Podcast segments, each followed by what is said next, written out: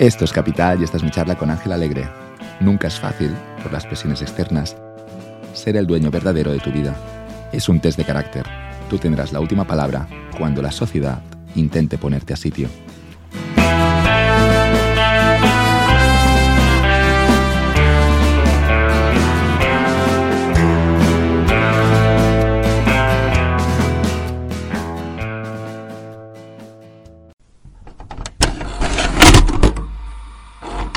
Es muy chulo este tener un podcast porque puedes invitar a tus amigos. Ángel, bienvenido a Capital. Un placer estar aquí contigo y gracias a ti por invitarme, ya. Hemos tenido muchas charlas, pero vamos, esta la vamos a grabar a ver, a ver qué sale. Normalmente siempre salen cosas menos interesantes que cuando uno está en un bar ahí con alguna copita de por medio. Pero es la gracia de los podcasts, ¿no? Que son conversaciones muy informales, tú también lo haces. Y yo creo que funcionan mejor, ¿no? Cuando la gente se deja llevar y de algún modo te olvidas que estás en grabación? A ver, yo debo decir que mi, estilo de podcasting creo que es muy distinto del tuyo. Tú eres más de dejarte llevar, yo soy más de, hacer una investigación importante previa y de, de, prepararme bien para poder sacar lo que otras personas no sacan en sus entrevistas de los, de los invitados, pero creo que ambos estilos funcionan y que si se hacen bien, pues que, que son potentes. Hemos dejado como primer tema una película que, que, nos fascina a los dos. La película se llama Una historia del Bronx y tenemos la historia de un, mafioso, un hombre honesto, padre de familia y un niño, Calogero. Y luego el mafioso se llama Sony. Lo bonito de la película es que está lleno de consejos. Eh, me la mencionaste un día, me la puse, me la puse automáticamente y, me gustó, me encantó sobre todo la parte de consejos vitales que hay en esa película. Sí, es eh, una de mis películas favoritas. Yo debo decir que soy muy fan de las películas de mafiosos. Yo creo que me las he visto todas, incluso algunas varias veces. Y además me gusta verlas con mi padre. No sé, fue mi padre el que me introdujo a este género porque a él también le gustan mucho. Y, creo que esta, una historia del Bronx, además de que es una obra maestra, pues eh, es una de mis favoritas porque también es una de las primeras que vi. Y, no sé, me gustan las películas estas de, de la mafia porque aunque los mafiosos son malos, ¿no? Como son personas que se dedican pues a extorsionar, a matar y, a cosas malas, luego tienen un lado que, es un lado de, valores, ¿no? Que tienen muchos valores, respetan mucho a la familia, la amistad y, se mueven por ese, ese código y, y, lo respetan, ¿no? Y luego aparte lo que comentas, que tienen muchísimas lecciones para la vida. Los errores se pagan muy caro en ese entorno y eso hace que también, al final, los mafiosos son, no vamos a glorificarles, son unos criminales, son gente con inteligencia callejera, ¿no? Que dice nuestro amigo Taleb, que, tienen esa inteligencia de la calle, que obviamente quizá no tiene el graduado escolar, pero que saben leer las situaciones, saben leer las personas y saben tomar decisiones correctas en ese entorno tan peligroso que es eh, una guerra de bandas, por ejemplo. Sí, digamos que saben de la vida, ¿no? Podemos decir. El pequeñito, Calógero, lo, lo que ocurre es, es que Sony le enseñará cosas muy valiosas a su padre, honesto, conductor de autobuses, no le hace gracia que el niño se acerque al mafioso, pero el niño será suficientemente inteligente para, sacar lecciones, obviamente, de su padre, que es una persona magnífica, y también del mafioso, que a pesar de ser un criminal, no deja de ser también, intenta ser una buena persona. Sí, em, la película está llena de, lecciones, como decíamos antes, para, la vida. Eh, bueno, hay algunos momentos míticos, pues como el test este de, de, la puerta para saber si una chica es, es la chica de tu sueño, ¿no? De las tres grandes, como dice Sony. Pero, por ejemplo, eh, yo... No, podríamos hacerlo este test. No, se podría hacer por, con los nuevos coches. No sé si lo podemos describir cómo funciona. Sí, lo que, lo que le dice Sony, Sony le explica, ¿no? Porque el eh, ya cuando es adolescente, pues conoce a una chica y va a hacer una cita con ella y está ahí muy, muy emocionado. Y el Caloyero, pues un poco hace como de padre, le da consejos y le explica que en la vida solo hay tres grandes amores, ¿no? Dice, es como las grandes peleas de la historia, ¿no? Solo cada persona solo tiene derecho a tres amores. Dice, yo los tuve a los 16 años todos, coincidieron así, es lo que me tocó, entonces ya, pues, pues bueno, me toca ya conformarme con lo que hay, pero eh, la gente solo tiene tres. Y para saber si una chica está entre esas tres, pues hay que hacerle un test, que es que eh, tú vas con tu coche, le abres la puerta a ella, se sienta en el, en el asiento del copiloto y luego tú le cierras la puerta y das la vuelta. Eh, alrededor del coche. Entonces, eh, si cuando tú llegas a tu puerta, ella te ha abierto, ¿no? Ha quitado el pitoche, es lo que tú dices, que ahora ya pues sería todo con el mando, todo automático, incluso yo creo que si te acercas ya con el mando se abre solo la puerta, ¿no? Pero antes que había los, pitoches estos en la puerta para, para, abrirla y cerrarla, pues si ella como que mm, lo, abre para que tú pases sin que tengas que meter la llave, pues que entonces es, pues, eh, de, de, puede ser uno de esos tres grandes amores. Y, que, y le dice, y si no lo hace, como fuera, quítatela en medio porque esta chica será muy guapa, será lo que sea, pero no es, no es la buena, ¿no? Y le, da, y le da ese consejo. Es como, es como que la vida está llena de esas pruebas encubiertas de las que nadie te habla, pero que a veces la gente te está, está comprobando algo, te está haciendo un examen, tú no lo sabrás y de algún modo comprobarán si eres el tipo correcto para ese trabajo, para esa posición o incluso en esa pareja, pero habrá un examen ahí del que no habrás sido informado. A mí esta parte me flipa. Sí, sí, totalmente. Lo, lo, único que puedes hacer, obviamente, es actuar con decencia y de la mejor manera posible todo el tiempo. Incluso cuando no hay nadie mirando, porque siempre hay alguien mirando, que es un poco la lección, la, la bonita lección de carrera. Sí, que siempre estás comunicando, ¿no? Como se suele decir. Sí, eso, eso, claro, yo lo leía en un artículo de marca personal de hace unos días que decía, déjate de historias, ¿no? La marca personal es, intenta ser buena persona y haz un buen trabajo. Y luego ya podemos hacer promoción, redes sociales, puedes, puedes de algún modo incrementarlo un poquito, pero dice, marca personal es la reputación de toda la vida. Eh, haces bien las cosas, la gente dirá buenas cosas de ti y al mismo tiempo intentas ser una persona decente en la sociedad y eso generará marca personal. Sí, sobre todo no intentes ser quien no eres, ¿no? Porque al final es algo que eh, puedes ocultar durante un tiempo, pero tarde o temprano el verdadero tú va a salir a la luz. Y, y, por otro lado es que no tiene sentido, ¿no? Al final la manera de atraer a tu vida el tipo de personas que quieres atraer es siendo tú, porque si eres otra persona vas a atraer, pues si, yo qué sé, no te gusta bailar y tú haces como que te gusta el baile porque está muy de moda, pues vas a traer a tu vida gente que le guste el baile, pero seguramente con esas personas, pues tú no quieres salir por las noches a bailar, ¿no? Entonces, como el, primero que pierdes eres tú, ¿no? Entonces, mm, lo, más fácil es no estar pensando ah, me está haciendo un test, no sé qué, sino simplemente ser tú, hacer las cosas bien y, y todo seguirá el orden correcto, ¿no? En la película Sony le dará bonitos consejos a Calogero y, uno de ellos es, es, es, eso que pasa porque cuando somos adolescentes siempre somos un... Es una época compleja, vamos a llamarla así, con también algunas inseguridades donde cosas que crees que son importantes no lo son tanto y, cosas que realmente son muy importantes. Al final no, no valoramos siempre bien todo lo, lo que tenemos delante. Y le dice Sony a Calogero, que tiene unos 14, 15, ahora quieres impresionar a esos, a esos imbéciles, pero, pero estos tíos son unos putos losers, ¿no? No, no necesitas su admiración. Pero yo pienso en mí, conmigo mismo, ¿no? Hay cosas que con 15 años te parecían importantes o te preocupaba la reputación con ciertas personas, luego esas personas no, las necesitabas para nada y lo que tenías que hacer obviamente era seguir tu camino, hacer las cosas que tú quieres, eso que decías ahora bonito Ángel, de ser un poco quien tú eres. Pero insisto, se puede decir en un podcast, pero con 15 años es un camino que tienes que recorrer y siempre es difícil. Sí, el no intentar impresionar a gente que te importa un pimiento. Y a mí, de, de las lecciones, concretamente hay un momento que me encanta eh, al principio de la película, cuando Calogero está empezando a conocer a Sony, todavía es pequeño, y, y es súper fan de, del béisbol, de los New York Yankees, lo sigue con su padre, colecciona cromos y demás. Y creo que hay un día que ha perdido eh, los Yankees y, llega a ver a Sony súper enfadado. Le dice, Sony, ¿qué, ¿qué te pasa? dice, es que estoy enfadado porque este jugador eh, lo odio, mm, tal. Y, Sony le dice, a ver, ¿cuánto, ¿cuánto gana tu padre? Dice el otro, niño, no lo sé. Le dice, mira, tu padre está ahí luchando para pagar el alquiler y este, este jugador gana 100 mil dólares al año. Y a este jugador tú no le importas. ¿Por qué debería importarte a ti? Y luego continúa, ¿no? Como la voz está en off del narrador y dice, desde ese día nunca volví a ver los Yankees con los mismos ojos, no sé cuántos. ¿no? Y es como una, una, lección ahí brutal, un poco triste también, ¿no? Porque es como da el salto de, de, de la inocencia, ¿no? A, a, le rompe la inocencia, ¿no? Pero por otro lado también tiene su parte de razón, ¿no?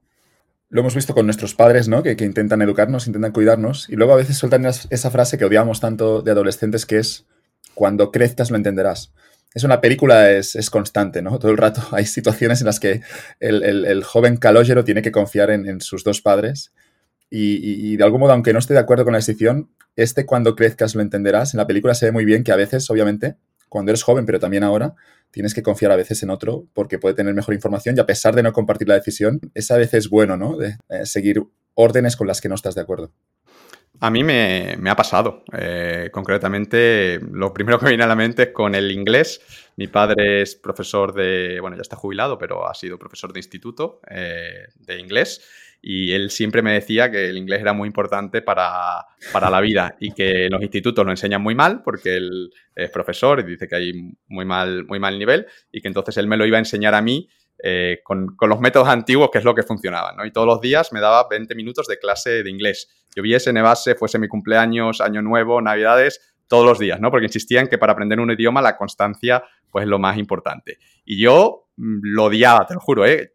Gritaba, a lo mejor tenía que, me apetecía irme con los amigos, decía, no, hay que dar la clase inglés porque luego por la noche no puedo. Lloraba, protestaba, me quejaba, me sentía como el, más tonto de, de todos. Pero luego estoy muy, muy agradecido. Ahora debo decir que estoy muy agradecido de que no solo que durante el instituto nunca tuviese que estudiar inglés, que para algunos de mis amigos era la asignatura más difícil, yo me la sacaba con, la gorra sin tener que estudiar, sino que luego, por ejemplo, me abrió la puerta a poder ir a, Estados Unidos a, estudiar, ya con un buen nivel inglés y bueno, y acceder a, un montón de información que la mayoría de información pues está en inglés o sale primero en inglés que de otra manera no podría haber accedido, ¿no? Y, y ahí mi padre fue capaz de, ver que esto era importante, que iba a ayudarme en mi vida. Yo en ese momento no lo veía, pero en ese momento yo pensaba en jugar al fútbol, en estar con mis amigos, no quiero estudiar, quiero pasarlo bien, pero eh, me obligó y ahora estoy contento de que me obligase. Has sido padre hace un año, Ángel, ahora te tocará a ti decir la frase. Totalmente, totalmente. Y, a, y, a, mi hijo Darío cabrearse, ¿no? No tienes ni idea, no sé cuánto, siempre dices eso. Es, bonito la vida en ese momento en el que te das cuenta que te has convertido en tu padre. No solo en las frases que dices, sino en las cosas que hacemos. Y, es un proceso gradual, poco a poco. Pero un día te levantas, pero te das cuenta que te comportas como él, con él, como él ¿no? Y cosas que odiabas, dices, joder, si me he convertido en esa persona. Y, cosas que yo nunca esperaba. Por ejemplo, eh, que esto me, me asustó el otro día, ¿no? De que cuando compramos pizza, mi padre siempre se pedía la pizza de anchoas. Y decía, qué asco de anchoas. Yo me la veía, yo que sé, de bacon, de jamón york, pues lo, típico, ¿no? Y, ahora mi, pizza favorita, la de anchoas. Y digo, ¿cómo narices ha pasado esto? ¿Esto es genético o qué? Pero no quiero que me guste la pizza de anchoas, no, no, no, no quiero ser exactamente igual, pero es cierto lo que, lo que dices, incluso en, tonterías como, como esas, pues que ocurre. Bueno, cuando a Darío le digas la frase de cuando crezcas lo entenderás. Pero es que es verdad, ¿no? Hay cosas importantes en la vida que, a veces nos falta la experiencia para valorarlas, para tomar la decisión correcta y aquí los padres, cuando hacen un buen trabajo, que insisto no es siempre, te, pueden cambiar la vida mejor, ¿no? En ese caso inglés es buenísimo, ¿no? Porque es como que tu padre obviamente sabía algo que tú no sabías. Sí, además lo, lo vio muy claro, ¿no? Como tenía una convicción muy grande, yo creo que necesitas tener esa convicción tan grande para como tirar del carro y, obligar al niño, ¿no? Y él, y él la tenía y como digo, pues estoy muy, muy agradecido. Es bonito en la película porque el, padre, que es conductor de autobús, el padre biológico, eh, Sonny no es ni un padre, es, es, un, es un, amigo de Calogero, pero el, padre real es una persona que obviamente viene en una posición social más humilde, pero luego lo, lo, bonito de la película, como yo lo veo, es que sigue entendiendo que si le da valores a su hijo, si le da un carácter fuerte y también unos valores que pueda seguir y que los respete, eso en la vida siempre será una ventaja, ¿no? Y, Sí, creo que, los valores pues, es algo que todos podemos dejar a, nuestros hijos. Pues a mí me gustaría transmitirle a, Darío pues, valores que yo considero importantes y que a mí me han ayudado del esfuerzo, del trabajo duro, del ser agradecido, del, respeto. Y, y, es curioso en la película cómo cada padre le transmite diferentes valores, pero que todos son útiles, ¿no? Por ejemplo, eh, cuando empieza a irse con el mafioso, ¿no? Que, obviamente, pues, pues Lorenzo, el padre biológico, no quiere, pues hay un día que le echa como una repasata y que le dice, míralo, no hace falta tener valor para apretar un gatillo, lo que de verdad requiere valor es madrugar cada día y vivir de tu trabajo, ¿no? Y, también le transmite ese valor que también es, eh, es importante, ¿no? Hay una frase que creo que lo resume muy bien, no recuerdo quién la pronuncia, pero la tengo por aquí apuntada, que es que en el Bronx solo existen dos caminos, el del dinero fácil y el del trabajo duro. Y, no hay otra. Y, de verdad que quien quiere buscar, una, quien quiere buscar un, atajo, un atajo, no en el Bronx, sino en cualquier parte del mundo, pues no, no lo encontrará. Lo resume perfectamente la, película y los, dos lados, ¿no? Hay incluso, hay una, la última que me gusta mucho es, es cuando creo que alguien tiene una deuda con el, con el, con el con Calogero y la deuda es de 20 dólares. Y, y creo que Sony que le dice, mira, perdona esa deuda. Eh, este tío, eh, este amigo que en realidad no, no quiere ser amigo suyo, eh, si te ha costado 20 dólares, pero es relativamente barato desprenderte de por 20 dólares, no le buscas más, olvídate del dinero y piensa que, que por 20 dólares te has ahorrado compartir más tiempo con este imbécil. Sí, es que además le pregunta, le dice, pero, pero te cae bien. Y dice, no, me, cae fatal. dice, pues, pues aprovecha, ¿sabes? Como ya lo tienes hecho, ya no te va a volver a molestar con tal de no devolverte ese dinero, ya te lo quitas de, en medio. A mí la, frase así mítica de esta película que yo tengo grabada, porque mi padre también me la decía mucho, es la de que le dice también el eh, Robert De Niro, el padre Lorenzo, le dice, no hay nada más triste que el talento malgastado. ¿no? Y mi padre la utilizaba en su momento para decirme, ¿no? Cuando yo prefería jugar a los videojuegos en vez de leer o estudiar, me decía, no hay nada más triste que el talento mal gastado, tal. Pero también me parece una, frase muy potente, muy buena y que me ha hecho reflexionar, ¿no? De decir, bueno, pues si tú has recibido mm, no, no, solo unos talentos naturales, sino a lo mejor una buena posición en la vida, la posibilidad de, estudiar o de hacer una serie de cosas que no todo el mundo puede, pues que aprovechalo, ¿no? Como no lo malgastes, aprovechalo, que no todo el mundo ha tenido esa, suerte, no dejes que eso se pierda. ¿no? También hablan, por ejemplo, muchas películas de estas de, los peligros de la ambición, ¿no? Muchas veces, al final, es eh, un tema recurrente que le pierde a los gángsters, que, les va bien, pero, pero se ansian, quieren como conquistar todo el mercado y en vez de conformarse con una posición que es buena, que le va todo bien, que pueden pasar tiempo con su familia, pues empiezan una guerra y al final eso pues acaba mal, ¿no? También esta es una lección que yo creo que, se ve mucho en estas películas pienso en Scarface, ¿no? Con el mítico final. Es verdad, ahora lo pienso, que en las películas de gángster siempre se construyen con el mismo argumento de, que cuando ya es suficiente deberían de algún modo frenar, parar, disfrutar de la vida. No consiguen hacerlo, ¿no? Pero esto les ocurre a los gángster y también nos ocurre a los que competimos en el mercado legal. Totalmente, totalmente. Es un reflejo de la vida total. Los jefes, quienes se mantienen durante mucho tiempo allí, ah, sí que consiguen hacerlo de algún modo, ah, porque, porque lo han visto, porque han visto lo que quizá ha tumbado a los que, a los que habían estado antes, ¿no? Y, pienso en Goodfellas que en un momento de la película atracan un avión o atracan algo en el aeropuerto, gana mucho dinero y luego quedan en un bar. Y en el bar, eh, los, digamos que los mafiosos tontos, los, de más bajo nivel, lo, que ocurre es que se han cambiado el coche, alguno ya, o se ha comprado un abrigo de pieles. Y creo que es, yo creo que es Robert De Niro, ¿no? Que era el jefe en Goodfellas, el, jefe máximo de, la organización. Lo que ocurre es que entra con la mujer y la mujer lleva un abrigo de pieles carísimo coge el abrigo y le dice, tú eres tonto, se lo queda, lo lanza y dice, vete ya y no te quiero ver más. Low profile, perfil, bajo, que la policía obviamente nos está espiando quizá. Así que sí que es, cierto que los, los, jefes saben, saben de algún modo mantener ese perfil bajo. Sí, esta la vi hace poco, me acuerdo perfectamente de esa, de esa escena, ¿no? Porque es que además se lo había advertido, le dijo, mira, ahora guardaros el dinero, pero esperad unos meses para gastarlo, y aparece allí con el abrigo, con el collar, pero, pero ¿qué haces? ¿Pero qué haces? No, pero es que te había quedado un, capricho con lo que hemos trabajado, no sé qué. Pero tú, eres tonto, le da, le da las collejas, ¿no? Sí, sí, sí, pero sí, este es el, argumento, ¿no? De que, de que está el, jefe que ya muchos años establecido porque ha sabido encontrar ese equilibrio y, bueno, no faltar el respeto a la otra gente que está en, a su nivel y llega el joven que empieza desde, desde lo más bajo, que crece muy rápido y que dice, ah, este, este viejales no tiene ni idea, aquí está perdiendo esta oportunidad, podríamos manejar todo Nueva York si este es un pringao, un pringao, y la lía, ¿no? Y al final se prueba que, que ese señor mayor que parecía que era muy tonto, muy, muy inocente, que realmente sabía lo que estaba haciendo y era el que tenía, que tenía razón. Disculpa por la referencia super freak, pero voy a conectar dos cosas que no tienen ningún sentido. Eh, tú, eres seguidor de la NFL. Eh, quiero hablar del touchdown de Marshall Lynch. En algún momento llegaremos a ese terremoto en Seattle. A ver cómo lo conecto esto. Estaba viendo Los Soprano el otro día y, vi que hay una escena en la que Tony Soprano, que es el mafioso de New Jersey, tiene mucho éxito, pero es relativamente joven, tiene que llamar a la familia de Nueva York, que la lidera un señor mucho mayor que es Carmine Lupertazzi.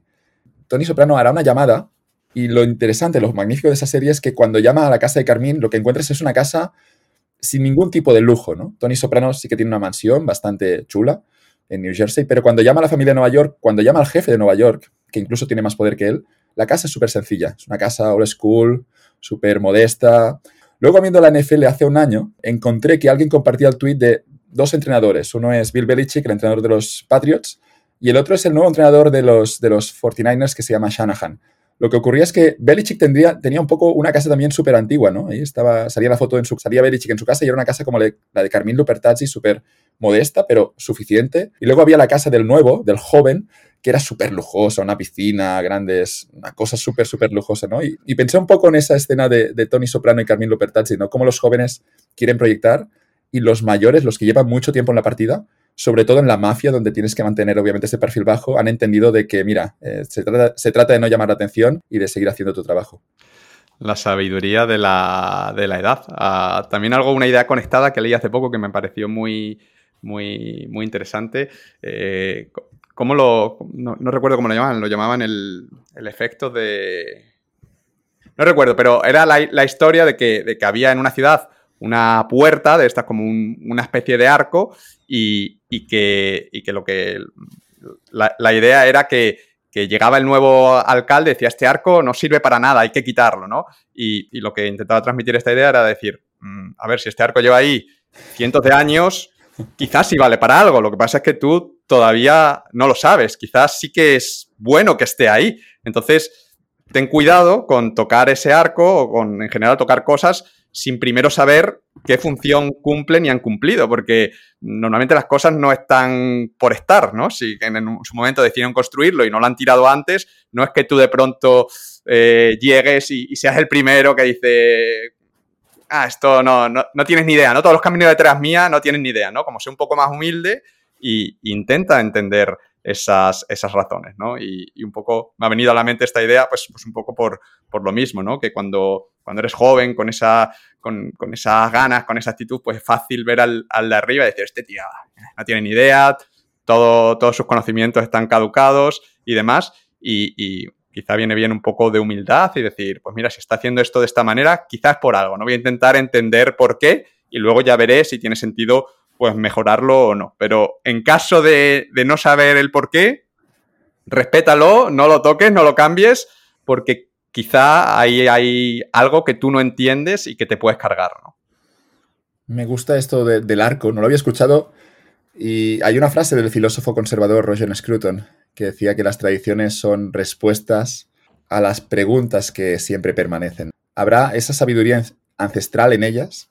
Hay que respetarlas incluso cuando no estás de acuerdo, que varios filósofos también han hablado sobre ello, ¿no? Chesterton tenía también por aquí una frase similar que decía que la tradición significa dar voto a nuestros antepasados, ¿no? Es la democracia de los muertos. Y hay algo de esto, ¿no? De que, mira, hace muchos años, a través de estos procesos, han llegado a establecer esta norma social. Tú justo has llegado al mundo hace poquito, hace 20, 30 años. Eh, no lo cuestiones, lo respetas y quizá cuando tengas 60, 70 años lo vas a comprender, o quizá no, pero o esa norma que se ha establecido muchas veces eh, tiene todo el sentido del mundo y hay que, hay que confiar en ella. Totalmente de acuerdo. Pero claro, el, joven, lo que decíamos antes del, del, adolescente, ¿no? Que quería impresionar a los amigos imbéciles, le ocurre lo mismo, ¿no? Al mafioso que ya progresa un poquito y quiere cambiarse, quiere proyectar más, ¿no? También hay que jugar ese juego de las apariencias, te puede ayudar en algún momento. Pero me gustan luego los mayores, ¿no? Como dicen, no, no, déjate de historias, tu casa tiene dos tres habitaciones, eh, tienes calefacción, tienes agua caliente, ya es suficiente.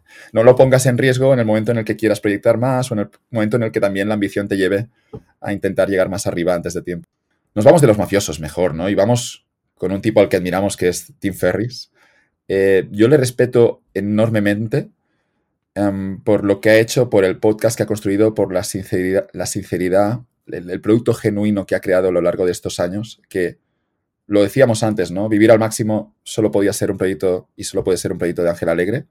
Y, Capital yo también lo siento como es un proyecto que solo yo puedo empezar, ¿no? Y esto, y esto yo creo que al final es la gran ventaja competitiva, ese concepto empresarial, cuando lanzas un proyecto que cuando lo miras dices, es que esta cosa concreta solo puedo hacerla yo, ¿no? Y, eso al menos, no sé si te ocurre, a ti Ángel, pero a mí me da tranquilidad, ¿no? Porque significa que alguien intentará copiarlo, alguien intentará hacer lo mismo, pero nadie nunca podrá hacer lo que está haciendo tú, lo que estoy haciendo yo, porque es un producto siempre genuino y muy personal.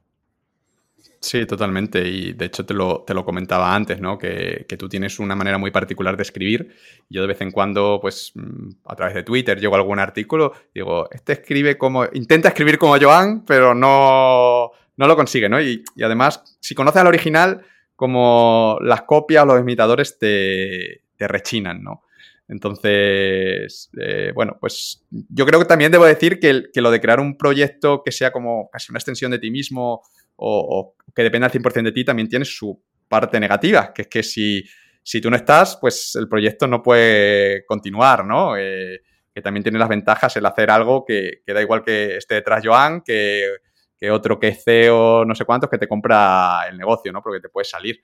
Pero, pero no sé, yo tengo más espíritu, más que espíritu de, empresario, de crear sistemas y que otras personas hagan el trabajo, más espíritu de hacer yo ese trabajo y, que sienta que lo que hago pues es mío, ¿no? Es, son mis ideas, con mi estilo y, eso que tú, que tú comentabas. A mí me gusta también esa sensación. Y y convivir al máximo eh, ocurre esto, ¿no? Al final son, es un producto que, solo tú puedes definir, Ángel.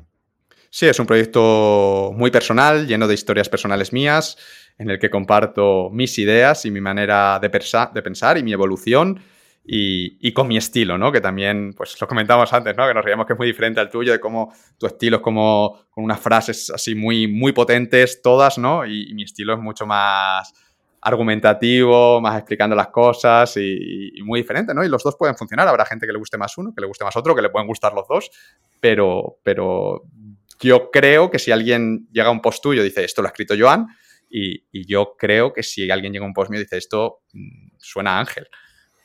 Hay que pelear por ese estilo, ¿no? Porque obviamente en nuestro primer texto no, no aparece, pero ¿no? con el tiempo, a medida que vas produciendo más, eh, y aquí ya no hablamos solo de texto, sino de cualquier tipo de contenido, lo que ocurre es que si tienes suficiente personalidad, vas a encontrar y mantienes la apuesta al suficiente tiempo, vas a encontrar seguro, en algún momento tarde o temprano va a surgir un estilo más, más o menos propio, siempre inspirado por la gente a la que admiramos, siempre copiando, robando algunas cositas, pero, pero insistiendo con la apuesta, al final siempre, siempre sale ese estilo propio, ¿no?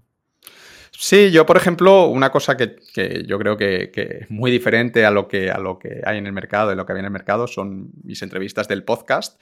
Y, yo, para a la hora de decidir qué entrevistas iba a hacer, no partí como punto de partida de qué es lo que hacen otras personas o qué es lo que funciona en el mercado, porque yo creo que eso quizá te va a llevar a la copia. Yo lo que dije es eh, qué cosas creo que, faltan, qué echo yo de menos, qué cosas me gustaría a mí que existiesen. Eh, y en mi caso, pues vi que decía, pues joder, la mayoría de entrevistas están muy mal preparadas. La mayoría de entrevistas eh, son demasiado superficiales, que no llegas a conocer a la persona. La mayoría de entrevistas se centran en, la persona que está ahora en un nivel muy alto, preguntarle lo bueno que es, lo, bien que le va, pero no hablan de sus inicios, ¿no? No muestran cómo esa persona empezó desde los inicios, ¿no? Yo, yo echaba de menos esto, ¿no? Y dije, pues voy a crear eh, eso. Luego, una vez que empiezas, según vas haciendo entrevistas, como que digo, pues voy a ordenarlas eh, de manera cronológica, porque así es más fácil para la gente eh, seguir, ¿no? Aunque luego pregunte lo que sea, pero tener ese orden cronológico, ¿no? Luego hay cosas que tú según vas practicando, pues vas, vas puliendo hasta llegar a ese, a ese estilo diferencial, ¿no? Es un proceso que lleva tiempo, un poco de prueba y error, de ver qué cosas funcionan, qué cosas no, qué cosas con qué cosas te encuentras tú cómodo hasta llegar a ese, a ese estilo propio. Pero creo que, que ese punto de partida de decir, voy a crear lo que a mí me apetece crear, lo que yo creo que puede ser bueno, lo que creo que hace falta, lo que yo echo de menos, eh, es la clave, ¿no? En vez de decir, ¿qué hay ahí? Voy a hacer lo mismo porque esto es lo que, lo que funciona.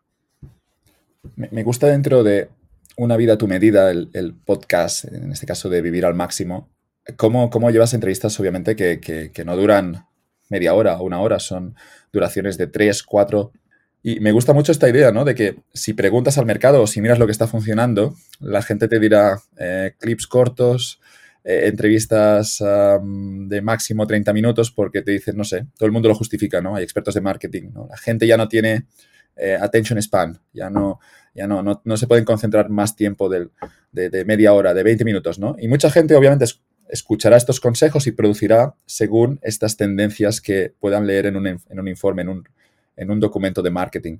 Pero luego aparece alguien aquí, en tu caso, con personalidad y dice, a la mierda todo esto, ¿no? ¿Qué quiero hacer, no? ¿Quiero sacar una entrevista de cuatro horas? Pues la saco. ¿Significa que esto es un coste muchísimo mayor? Es cierto, obviamente. Hay que es mucho más difícil conseguir invitados que estén cuatro horas charlando con ellos, sí. Pero una vez tienes claro que quieres producir esto, lo lanzas y me gusta esta idea de voy a lanzar lo que yo quiero lanzar, no lo que el mercado quiere. Y eso yo creo que al final también, como yo lo intuyo, es, es al final, yo creo, el, lo, que te termina, lo que te da la posibilidad que tengas éxito, ¿no? Lo, que te da esa pequeña posibilidad que sigue siendo pequeña, pero en el momento en el que haces un producto que es en el que tú crees y no el que los otros esperan, es cuando creo yo que, hay la posibilidad de, que realmente lo puedas petar. Sí, no hacer las cosas siguiendo el manual, ¿no? Creo que esto lo decía Edu Saez, que es una persona que me gusta mucho, que le mandamos saludos desde, desde aquí. Decía que al final, si sigues el manual, pues el resultado siempre va a ser muy parecido a lo que ya, a lo que ya existe. Y ¿sabes lo que pasa, por ejemplo, con, con mi podcast? Que hay gente que lo odia, que me insulta, me dice, estas entrevistas, no, no, no te enteras de nada. ¿Pero por qué? ¿Por qué te insultan? Putos, putos haters, tío. La gente está fatal, eh.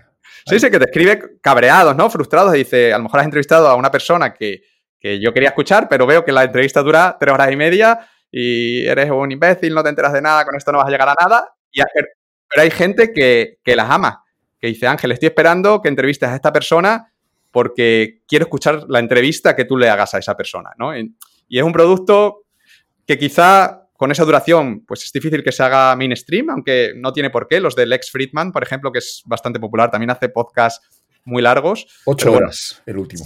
Está loquísimo. siempre es, más, siempre más, más difícil, pero creo que es un producto que si dejase de hacerlo habría gente que lo echaría de menos, ¿no? Creo que lo decía Sejodín, ¿no? De que esa es como la regla, ¿no? Quieres crear algo que si dejases de hacerlo, la gente lo echaría de menos, porque no hay nada igual, ¿no? No hay nada similar. y eso es un poco lo que hay que buscar. Me, gusta a nivel de darte la opción a que pueda crecer el hecho de que haya gente que lo ame, pero también que lo odio, ¿no? Y, yo siempre pienso que, estoy muy agradecido a mis haters. Quien se toma el tiempo para mandar una review de una estrella a Apple Podcast y poner esa review, argumentarla. Yo, yo eso, a esa gente le, amo porque están participando también en ese crecimiento. Al final las recomendaciones llegan no por la gente que ni fu ni fa, ¿no? la gente ahí que lo escucha un poquito, pero tampoco la gente que está satisfecha un 7 o un 8. El crecimiento viene por los 10, los que están muy, muy contentos, los prescriptores, que lo van a recomendar a todo el mundo, pero el crecimiento también llega por ese tío que dice, esto es una mierda, esto, esto no vale nada, y dedica recursos a, difamar o, o, a criticar, a criticar tu podcast, ¿no? Y esa gente también hará buena publicidad, como yo lo entiendo.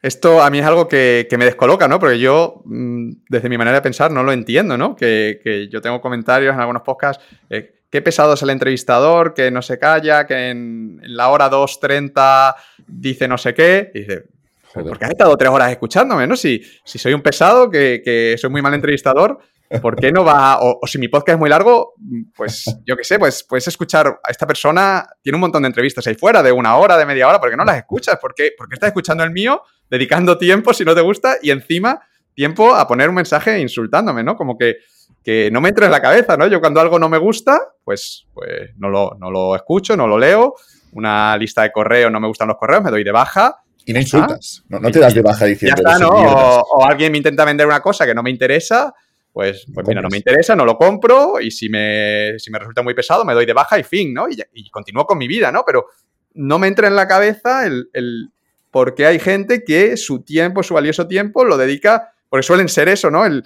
muchas veces que, llega así algún hater insultándome, yo voy a Active Campaign, miro y digo, esta persona ha abierto todos los correos, lo ha abierto varias veces, los ha leído todos. Y, ¿Por qué no se ha dado de baja? Si, soy tan terrible, ¿no? Pero, pero bueno, para mí sigue siendo un, misterio a nivel de, psicología. ¿Cuál es la, motivación para hacer esto? Si alguien lleva escuchando este podcast tres cuartos de hora y, lo odia y todavía no ha cerrado, tengo un mensaje para ti, eh, que te pires ya pesado. Sí, sí, que hagas otras, otras cosas mejores con tu tiempo, que tú consideres mejores, ¿no? A mí me, me gusta bloquear en Twitter, porque soy consciente de que si alguien me odia y le bloqueo, intuyo, pero también porque yo lo hago en, cierta medida, todos tenemos esos instintos tan raros de explicar, que cuando te bloquea luego generas quizás la necesidad de que entre más, ¿no? Y, me encanta la parte de bloquear, si alguien es ligeramente un hater o de bloquear para generar la necesidad de que luego entre más en mi perfil. Sí, yo Twitter no soy tan activo como tú, entonces de ahí no, no puedo hablar, pero sí que, bueno, pues hay, gente que, muchas veces si, me insulta, ni le respondo, voy, le doy de baja de la lista, digo, mira, ya ahorrarte este dolor, y ahorrarte este dolor, te voy a dar yo de baja de la lista y, fin, ya está, y continúo, intento continuar con mi vida. Sí, sí, no, yo, lo que hago a veces es cuando recibo una crítica no razonada, porque las críticas a mí me gustan, pero una crítica excesiva, eh, yo también bloqueo diciendo, no, no, si me estás siguiendo en Twitter, no, no, ya, ya te bloqueo ahora, gracias por la crítica, pero ya te bloqueo así no tienes que seguirlo, ¿no? Y, y luego, luego aquí es, ya, te bloqueo yo, no te preocupes, no, no, no, pasa nada. Luego siempre dejo un tiempo, unas tres horitas para que lo vean y luego siempre obviamente bloqueo. Me lo paso muy bien. Es divertido, es divertido. La gestión de haters te puede llegar a afectar, a mí me ha afectado. No sé cómo lo llevas, esa parte de el hecho de que pueden llegar 100 comentarios positivos, pero llega un no solo negativo, ¿no? Y te puede joder un poquito la mañana. Luego, claro, yo me estoy riendo, pero, pero en mi cabeza también a veces cuando sale un comentario negativo, a pesar de entender que eso también puede ser bueno para la promoción de la marca, para lo que sea, es cierto que al final dices, pero joder, yo pensaba que era bueno y, ves que a alguien no le ha gustado. Y psicológicamente, cuando llegan 100 positivos pero uno negativo, te puedes, te puedes llevar a la cama el, el comentario negativo, incluso aunque la crítica sea injusta. Total, a mí me sigue pasando eh, más de 10 años después y no sé si es que es algo psicológico que está ahí metido en nuestro, en nuestro ADN, lo, que tú dices, ¿no? De 100 personas súper contentas, pero hay uno que te dice, eres un idiota, no sé cuánto, esto es una mierda, y, estás ahí todo el día dándole vueltas. Quiero pensar que, he mejorado un poco respecto a mis, a mis inicios, ¿no? Que he interiorizado esta idea de que no le puede gustar a todo el mundo, que es imposible que, y que muchas veces la gente, pues se comporta así no por tu contenido, sino por sus propios problemas. A lo mejor esa persona ha tenido un mal día o está frustrada por lo que sea y es como una manera de, descargar esa frustración. Pero aún así, eh, cuando llegan me, siguen afectando. Yo lo reconozco, sí. Por favor, de verdad, no, ya está bien de negatividad. Vamos a hacer el mensaje Instagramer, uh, peace and love.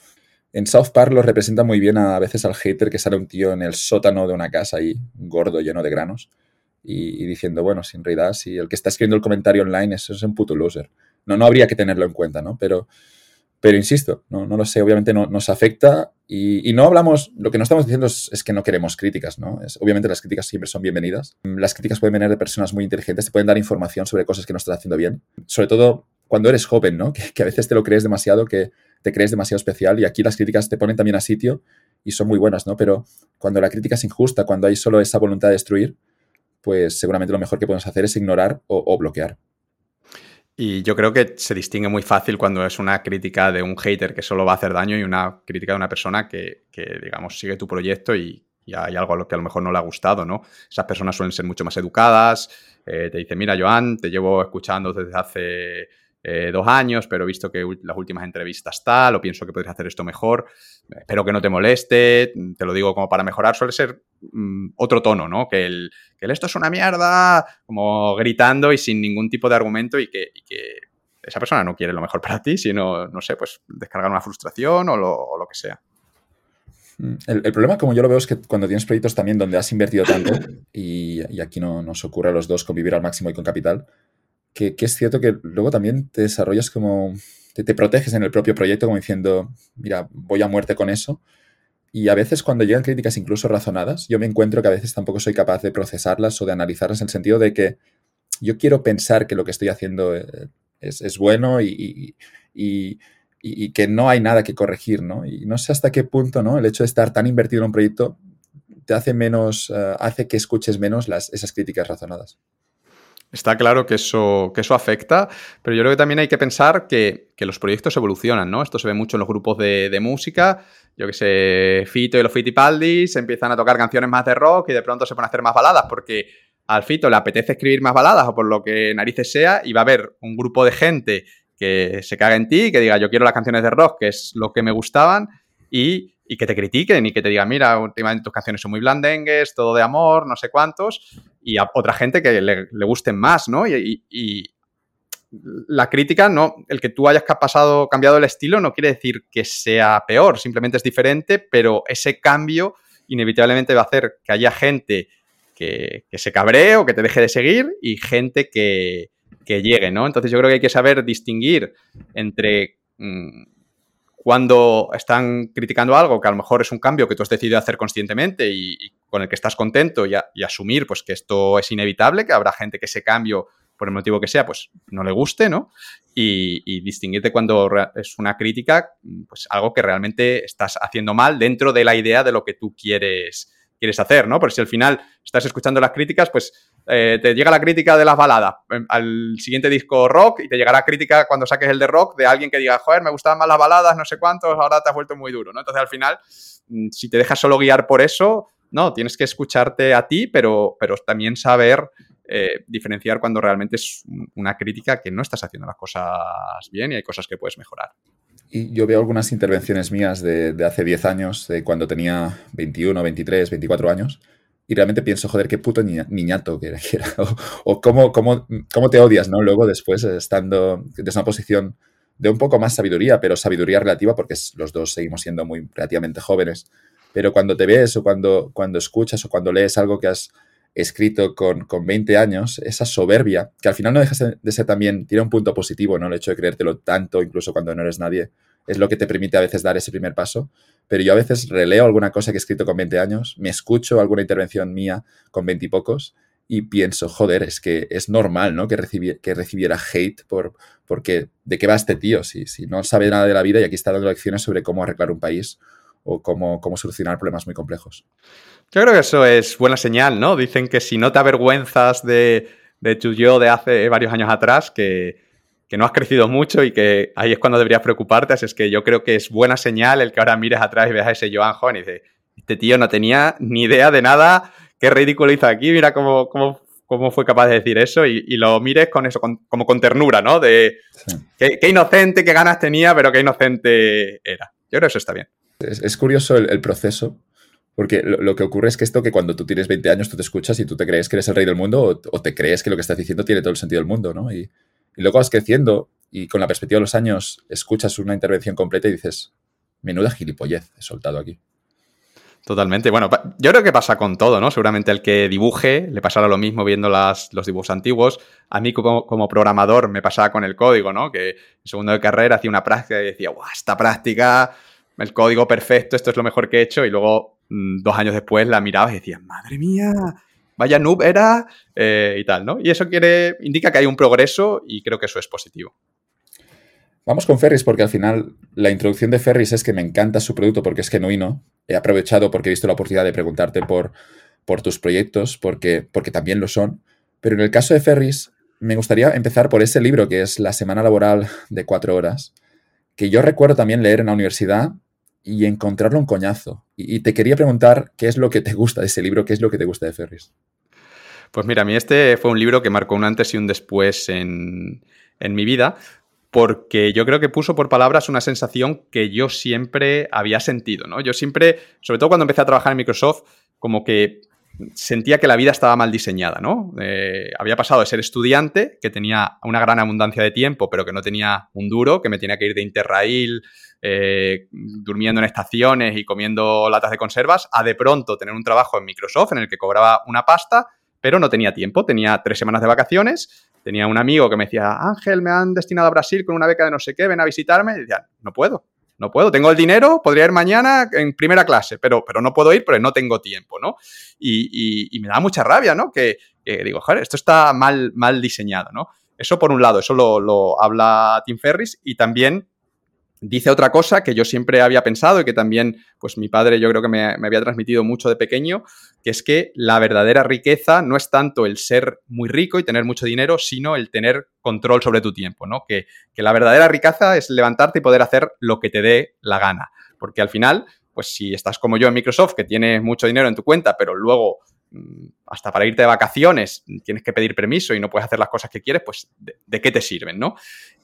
Puso eso por palabras y me hizo ver que existía una solución a esa dicotomía de tiempo y dinero, ¿no? Que, era posible organizar tu carrera profesional, o bueno, en este caso, crear un negocio que funcionase de una manera semiautomatizada, etcétera, etcétera, que te permitiese tener a la vez dinero y tiempo para disfrutar de ese dinero. Quizá no millones, pero sí suficiente dinero para hacer las cosas que realmente eran importantes para ti e incluso para viajar por el mundo mientras trabajabas, ¿no? Él, explicaba que todo esto era posible y te mostraba una serie de opciones profesionales en el libro, como por ejemplo el, montar un negocio que yo nunca me había planteado hasta ese momento. Yo hasta ese momento había salido de la universidad, después de la universidad, ¿qué haces? Entrar en una empresa, ya está, no hay, es A y luego B, fin.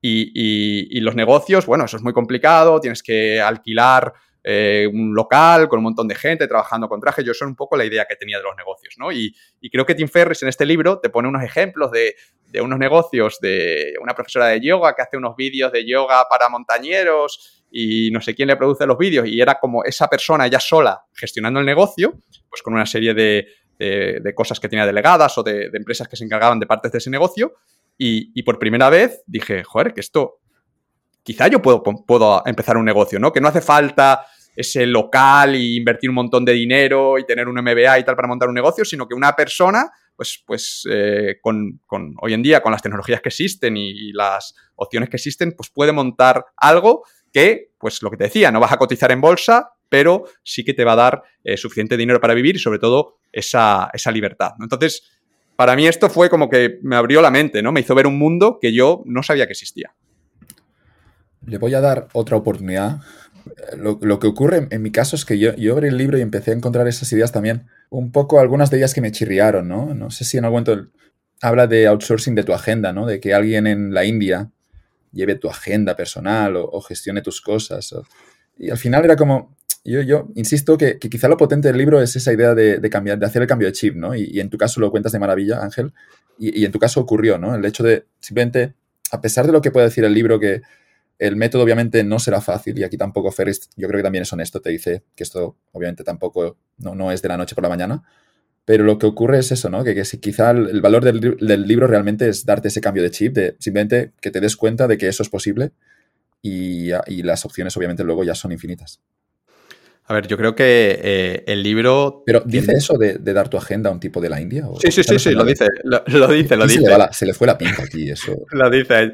El libro está dividido como en cuatro, cuatro partes y creo que hay una que es de delegar y la cuenta con eso, con, con un tío que contrata a unos indios que incluso delegaba el que le mandasen flores a su mujer o una cosa así súper. Puta mierda. Súper chunga. Pero a ver, yo como lo veo es que al final eh, hay un montón de libros de outsourcing ahí fuera, ¿no? Pero si tú creas eh, delegación para ingenieros, ponle, eso no vas a vender un pimiento. Entonces, eh, Tim Ferris, que es listo, que es un marquetero, pues metió bastante marketing en el, en el libro, ¿no? Empezando desde el título. Él lo cuenta siempre que probó varios títulos y que puso unas campañas de AdWords y el de la semana laboral de cuatro horas es el que más clics tenía y dije, pues voy a poner este, este libro, pero su idea era, era, era otra. Y luego el libro como tal está escrito con un estilo muy aspiracional, que también hay gente que esto le, le molesta, le toca las narices, ¿no? Dice, este prepotente que me viene aquí a contar, pero él te intenta poner un poco los dientes largos de no sé quién, era un abogado, trabajaba 60 horas a la semana, pero está en Brasil, hace para, parapente, parapente cada día con una modelo brasileña, no sé cuántos, ¿no? Y yo creo que ese capítulo de delegación concreto, que si al final piénsalo, que la delegación, delegar es algo aburrido, es algo que hay mucho material escrito, pues para un poco llamar la atención, para que estemos hoy hablando de eso hoy aquí, pues en vez de tratar ese tema desde un punto de vista a lo mejor más de, de negocios, de tienes que hacer esto, pues te cuentas esas historias, ¿no? Y eso va a hacer que te llame la atención. Luego, obviamente, pues, pues tienes que decir, esto es absurdo, no voy a delegar que un indio le mande unas flores a mi mujer con una nota de Ángel te quiere mucho, no sé cuántos, pero yo creo que la idea como tal sí es buena, ¿no? La idea de que quizá puedes delegar cosas más de tu día a día. Y de hecho yo lo apliqué. Yo, eh, inspirado por el libro de Tim Ferris, cuando yo empecé a trabajar en, los negocios online, a mí lo que me faltaba era tiempo. Me faltaba tiempo, pero yo trabajaba, tenía amigos, tenía una novia, quería ir al gimnasio. Entonces, eh, lo que hice fue analizar qué es lo que más tiempo me quitaba. Y era las comidas, el cocinar, ir al supermercado y luego limpiar y delegué las comidas.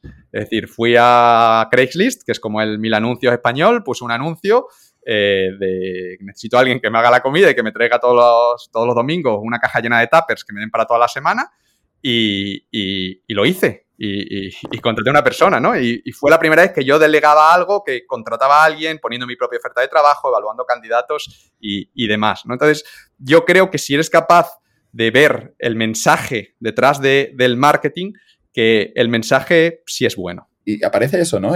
esa idea de, Seneca creo que es, que, me, fascina que dice que somos avariciosos con el dinero, pero no con el tiempo, ¿no? Y, y Seneca se lo preguntaba hace dos mil años, porque ¿qué mierda nos pasa? ¿Cómo es que somos tan avariciosos a la hora de gastar el dinero? Eh, eh, vamos a seleccionar muy bien a dónde invertirlo, dónde no invertirlo, dónde gastarlo, dónde no gastarlo.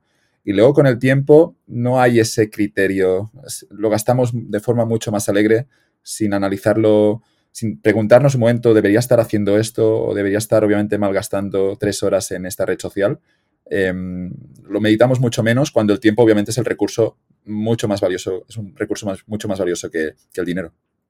Que yo creo que son dos tipos de recursos diferentes, ¿no? Si lo piensas, dinero, partes, naces sin ese recurso, empiezas sin ese recurso y tienes que esforzarte para conseguirlo, mientras que el tiempo como que te viene dado gratis, ¿no? Como todos los días tienes 24 horas, te guste o no, te lo hayas ganado o no, ahí las tienes y además eh, estás obligado a utilizarlas, ¿no? No es como el dinero que lo puedes tener en el banco, el tiempo no lo puedes guardar. Tienes las 24 horas y tienes que utilizarlas todos los días, tus 24 horas, porque el tiempo va pasando solo sin que tú hagas nada, ¿no? Entonces, quizá esa diferencia pues hace que nos da la falsa sensación de que, el tiempo es ilimitado, ¿no? De que viene ahí gratis y de que, de que no tiene valor, ¿no? Pero, ah, hoy he perdido el día, me acuesto y al día siguiente es otro día y lo vuelvo a tener, ¿no? Mientras que con el dinero, cuando te lo gastas, dices, hostia, esto tuve que estar un mes trabajando para ganar este dinero, merece la pena comprar esto, no merece la pena. Entonces son, tienen naturalezas diferentes y yo creo que quizá por eso lo percibimos de manera diferente, pero totalmente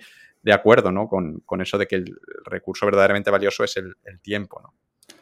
Sí, sí, cuesta, cuesta gestionarlo. Lo damos como algo, ¿no? Al final, cuando nos levantamos por la mañana, tampoco pensamos que vamos a morir, ¿no? Damos, eh, pensamos que, no, somos imbéciles, no, sabemos que la vida un día termina pero obviamente intentamos no pensar en ello y no sé hasta qué punto también aquí nos, juega una mala pasada el hecho de, simplemente no pensar de que el tiempo es finito y, de que llegará un momento en el que tendrás 80 años y básicamente habrás consumido gran parte de tu tiempo, si tienes la suerte de llegar a los 80, claro, ¿no? Y nos levantamos por la mañana, hacemos nuestro trabajo, pero, pero seguramente en el momento en el que no nos cuestionamos o, quedamos, ¿no? sé, no sé cómo se solucionaría esto, ¿no? Los, los estoicos, los, en el Imperio Romano decían eso de memento mori, ¿no? De recuerda que vas a morir.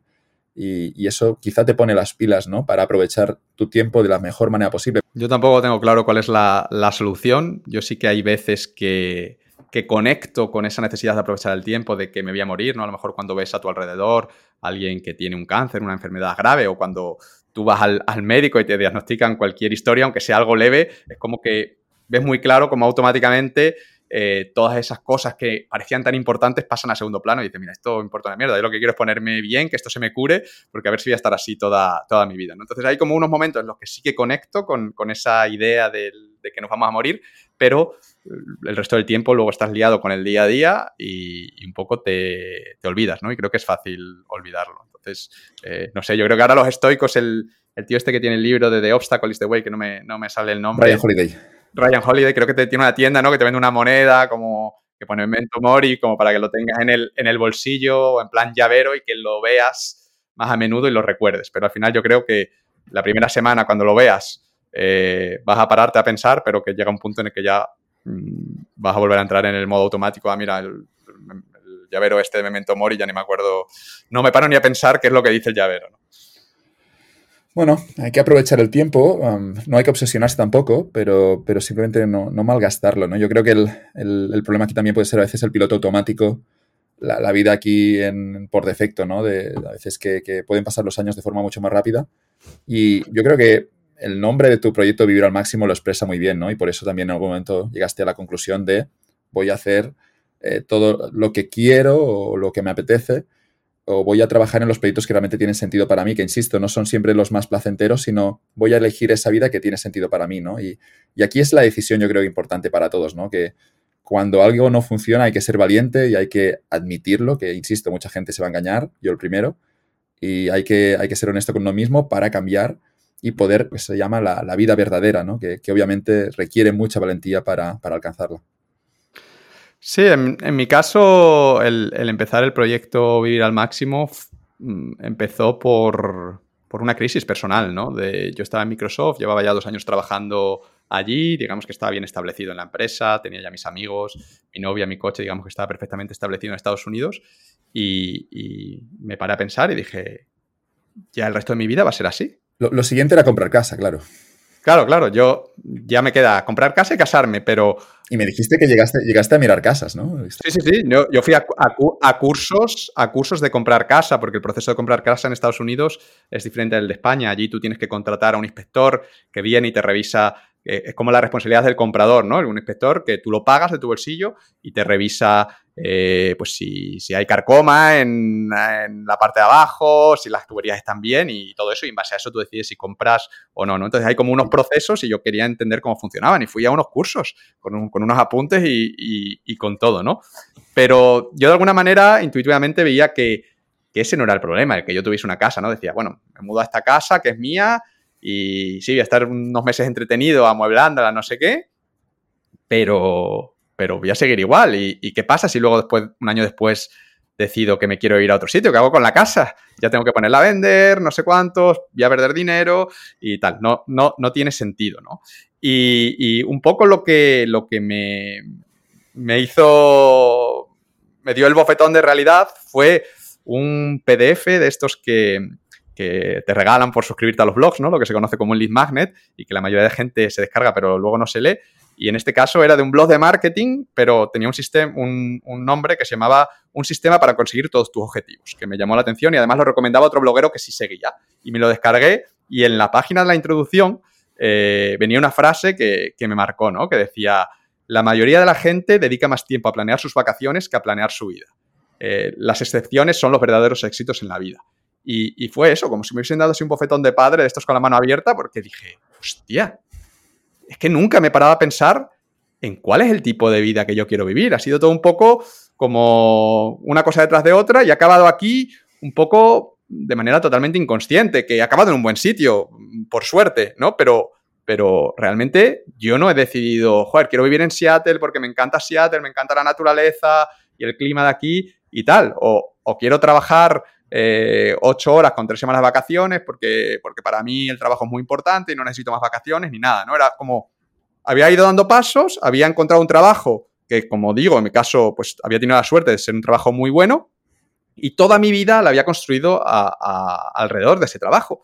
Pero joder, yo nunca había dicho qué es, qué es lo que quiero yo, qué es lo que me apetece hacer a mí, a mis, ¿cuántos tenía? 25 años en ese, en ese momento, ¿no? Y ahí empezó un proceso en el que me empecé a plantear esto y, bueno, pues llegué a la conclusión de eso, de que quería, eh, de que no me valía para nada el tener mm, tanto dinero si luego no podía hacer las cosas que yo quería hacer. Yo quería, yo sentía que a esa edad pues era el momento perfecto para viajar, para conocer, para vivir aventuras, ¿no? Yo quería, como cuando fuese más mayor y tuviese una, una familia, poder mirar atrás y eh, pues no arrepentirme, sentir que había hecho en, mi juventud las cosas que tenía que haber hecho en mi, en mi, juventud y no estar todo el tiempo encerrado en una, oficina. Entonces, eh, ahí descubrí el libro de Tim Ferris, poco por casualidad, que me abrió los ojos al mundo de los negocios online y empecé a trabajar en ello. Y un poco eh, así fue como empezó todo, ¿no? El, darse cuenta de eso, ¿no? De que, la vida que tengo ahora a lo mejor es perfecta para otros, a lo mejor incluso podría ser perfecta para mí dentro de 10 años, pero ahora no lo es. Entonces, tengo que hacer algo para cambiarla. Hay que admitirlo porque mucha gente lo, que hará es, negarlo y, luego hacer ese double down en la mentira, ¿no? Pues, pues voy a adquirir ahora la casa el doble de grande. Se puede meter, insisto, y habrá gente que lo que quiere es la estabilidad, ¿no? Pero yo creo que lo importante aquí es ser honesto con uno mismo.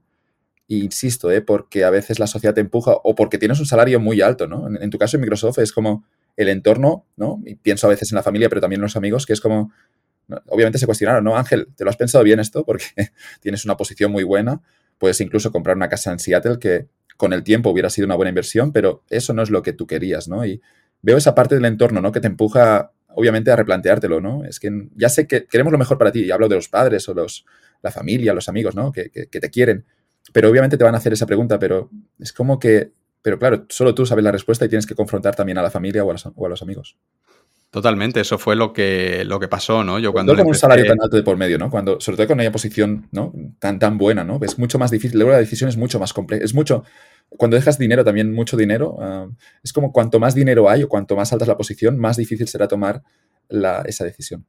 Sí, la famosa jaula de oro. Al final yo, yo siempre digo eso, que si hubiese estado infeliz en el trabajo, cabreado con el jefe, haciendo horas extra, eso hubiese sido fácil, ¿no? Como es que quiero quitarme esto de encima, pero el problema es eso, cuando estás bien, pero no es lo que quieres. Entonces ahí es cuando viene la, dificultad y, sobre todo también te encuentras eso, ¿no? La, fricción de tu entorno, que tú le, le, explicas esto y no, y no lo entienden, ¿no? Porque encima, tú imagínate, yo cuando dejé el trabajo fue a finales de 2012, cuando empecé esta transición fue 2010 en medio de toda la crisis inmobiliaria, eh, de toda la explosión, toda la gente que había las colas del hambre en España, gente que había perdido su trabajo, y yo llego y le digo a mis padres, papá, mamá, que voy a dejar mi trabajo, que me voy a ir a Tailandia, no sé qué, que he leído un Tim Ferris, que esto se puede hacer, ¿qué tal? ¿No? Pues, pues obviamente me dicen, ¿qué haces? ¿Estás loco? Que no tienes ni la green card, porque esa es otra, ¿no? Que no es una decisión fácilmente reversible. En Estados Unidos es muy difícil conseguir un visado. Si dejas el trabajo, pierdes el visado. Y ahora ya, si quisieras volver a Microsoft, ya vuelves otra vez al proceso, que hay una lotería, que a lo mejor no te la dan y te tienen que mandar a Canadá. Es, no, lo dejas y me arrepiento y vuelvo dos meses después. No puedes hacer eso, ¿no? Entonces, es algo también con lo que tienes que, luchar y que es fácil que, que, te haga cambiar de opinión y caer en ese autoengaño, de decir, bueno, realmente lo que dice papá o lo que dice no sé qué amigo tiene razón, pues, pues voy, a, voy a quedarme cinco años más hasta que me den la green card, no sé cuántos, y, luego ya lo hago, ¿no? Y al final, pues así es como, como, muchos sueños y muchos planes pues acaban muriendo, ¿no? Ya dentro de cinco años, pues a saber, ¿no? Además tienes un hijo, tienes un no sé qué, ya no lo puedes hacer y, y se, acabó, y se acabó todo buscamos el momento perfecto y, no existe realmente. En el momento tienes que lanzarte. Es verdad que esas apuestas de, por ejemplo, ir a viajar un tiempo, se puede hacer con un seguro detrás, con... Es que a veces obviamente la gente espera el, momento perfecto, pero ese momento perfecto no existe, ¿no? Y es cierto que este tipo de apuestas más arriesgadas, aquí vamos a nuestro amigo Taleb, ¿no? Te diría, bueno, hay que, si quieres escribir un libro, lo podemos hacer desde la estrategia de la altera o la mancuerna, ¿no? Que, que consiste en, obviamente, primero tener una plaza de funcionario o un trabajo fijo, remunerado de 9, de 9 a 3, y luego por las tardes escribes tu libro. Y esa, esa gestión del riesgo también tiene sentido para, como yo lo entiendo por parte de Taleb, y por eso lo desarrolla en su libro, que es sobre gestión de la incertidumbre. Pero al mismo tiempo, hay que entender que a veces en la vida no, no tendrás ese, ese escenario, no, no tendrás, no, no, tendrás a veces esa posición deseada de, por ejemplo, tener una plaza de funcionario y poderte coger una excedencia de uno o dos años y luego cuando termines de viajar por el mundo, si luego no ha aparecido la oportunidad online, eh, regresar a esa plaza de funcionario con la experiencia que te llevas de, esos viajes. Y luego la gente no sé hasta qué punto también nos autoengañaremos, ¿no? Lo, haré cuando tenga esa posición, pero es que es cierto también que, es que realmente nunca llega el momento, ¿no? Y también el tiempo pasa, la vida aprieta y hay que a veces lanzarse a pesar de que la Green Card en ese caso, en tu caso es un bonito ejemplo porque no estaba garantizado que pudieras volver a entrar. A ver, yo lo que siempre me gusta dejar claro es que yo no un día leí el libro de Tim Ferriss y al día siguiente dejé mi trabajo y me fui con, las manos vacías a, la aventura. No, yo soy una persona súper aversa al riesgo y eh, desde que yo leí el libro de Tim Ferriss y, decidí que quizá podía crear un negocio online que me permitiese eh, viajar por el mundo hasta que dejé el trabajo, pasaron dos años en los que yo, pues en mi tiempo libre, que fue por eso por lo que delegué el tema de la comida, pues estuve aprendiendo, estuve probando proyectos y no fue hasta que conseguí crear un proyecto, después de varios fracasos, conseguí crear uno que me estaba dando 1.000, 1.500 euros al mes y además tenía bastante pasta ahorrada que dije, mira, eh, voy a intentarlo porque si he montado esto en mi tiempo libre, muy mal se tiene que dar la cosa para que al menos no sea capaz de mandar, de mantener ese nivel de ingresos eh, trabajando en ello a tiempo completo. En Tailandia con esto voy a ser rico y tengo ahorros en el peor de los casos y tengo en mi currículum que he trabajado cuatro años en Microsoft. En lo malo, malo, malo, malo, malo, me vuelvo a España y seguro que algo bueno, eh, por lo menos decente, puedo encontrar, ¿no? Entonces, no, no hay riesgo de ruina ni, ni nada, ¿no? Y ahí di el salto una vez con, esa postura. Como digo, no fue eh, a lo loco. Y sí que es cierto que cuando se lo dije al jefe, estamos en medio de Windows 8.1, acababa de empezar la planificación y eh, estaba organizado como por, bueno, había unos milestones, ¿no? Había un primer milestone. Y yo tenía ya varias features asignadas de las que yo me, iba a encargar, ¿no? Entonces, cuando me las asignaron, al día siguiente ya le dije al jefe que me iba para, para que tuviese tiempo de recolocarlo. Y el jefe me dijo, mira Ángel, eh, vamos a hacer una cosa. ¿Por qué no te quedas hasta hacer este milestone, hasta acabarlo, y después de eso tú te vas a viajar tres meses? Yo hablo con recursos humanos para que te den una excedencia y no te preocupes que yo me encargo de gestionarlo. Y luego, después de esos tres meses, tú si quieres ya sigues viajando o, vuelves y continúas con, Microsoft. Y, lo estuve pensando, mis padres, sí, sí, sí, sí, sí, eso es lo bueno, pero yo vi que no, que no tenía sentido, ¿no? Que no, no puedes cruzar una puerta y dejar la puerta de atrás abierta porque vas a estar con una pierna en un sitio, otra pierna en otro, con las cosas en Seattle, con no sé qué. No iba a estar en la siguiente etapa de mi vida, ¿no? Que las etapas hay que cerrarlas antes de empezar la, siguiente, ¿no? Entonces le dije que, que, no y creo que fue la decisión correcta, ¿no? Porque esto de las etapas eh, creo que es importante, ¿no? Yo... Yo creo firmemente que la vida funciona por etapas y que en cada etapa hay que darle prioridad a lo que toca en esa etapa, ¿no? Yo creo, por ejemplo, la universidad es la época pues para salir de fiesta y hacer amistades que luego van a durar toda tu vida. Una vez que terminas la universidad, creo que hay como un, periodo más exploratorio eh, de, probar cosas, tanto a nivel profesional para ver cuál es tu sitio, eh, como a nivel personal, pero también con cuidado de no solo dedicarte a viajar 10 años trabajando en Starbucks, sino también de ir acumulando capital profesional para para luego poder tener una buena carrera, luego hay una parte quizá más de estar centrado en el trabajo, luego de, crear una familia y luego ya hay un punto en el que quizá hay que bajar el pistón en el trabajo y el foco ya no está tanto en ti, sino en, tus hijos, en tus nietos, en, la gente a la que, a la que quieres, ¿no? Y, y, sí, existe esta hoy en día, ¿no? De, ah, todo es posible, cuando tienes 50 años, puedes irte a viajar si quieres, nadie te lo impide, no sé qué. Eh, sí que hay una limitación biológica con el tema de los hijos para las mujeres, pero aparte de eso, pues puedes hacer lo que quieras cuando quieras. Y yo no estoy del todo de acuerdo con eso. A ver, poder sí puedes, ¿no? Puedes irte de mochilero con los 60 años, pero no va a ser igual, no es el momento. Eh, vas a estar allí en un albergue con unos tíos que van a llegar borrachos, cayéndose, no sé cuánto, vas a decir, ¿qué pinto aquí? Si es que estoy fuera de lugar, si es que esto no me gusta, es que lo más probable es que ni te apetezca, ¿no? Entonces, yo creo que era muy consciente de esto, ¿no? De que el momento de viajar era ese momento. No era cuando tuviese 40 años, era ese momento, porque a los 40 años voy a estar en otra etapa en el que las prioridades eh, son otras, ¿no? Y creo que muchas veces pasa esto, ¿no? Que cometemos el error, igual que veo gente que comete el error de que se queda siempre en la misma etapa y no y son incapaces de cerrarlas y como de, pasar al siguiente paso, pero están ahí contentos saliendo de fiesta y tienen 50 años y siguen saliendo de fiesta como si fuesen universitarios. Y, pienso yo personalmente que es, que es un error. Hay gente que comete el error de hacer cosas de, que no tocan en esa etapa o decir, bueno, esto yo lo haré en, la etapa siguiente, cuando esa etapa no es, no es la mejor para, para eso. No sé si, me explico. Leía en un, en un post de, que luego voy a compartir en las notas, de, un tipo de perfil que se encuentran en hostels y en albergues. Em, tú lo sabrás mucho mejor, Ángel, porque, porque has sido mochilero durante, durante muchos, mucho tiempo.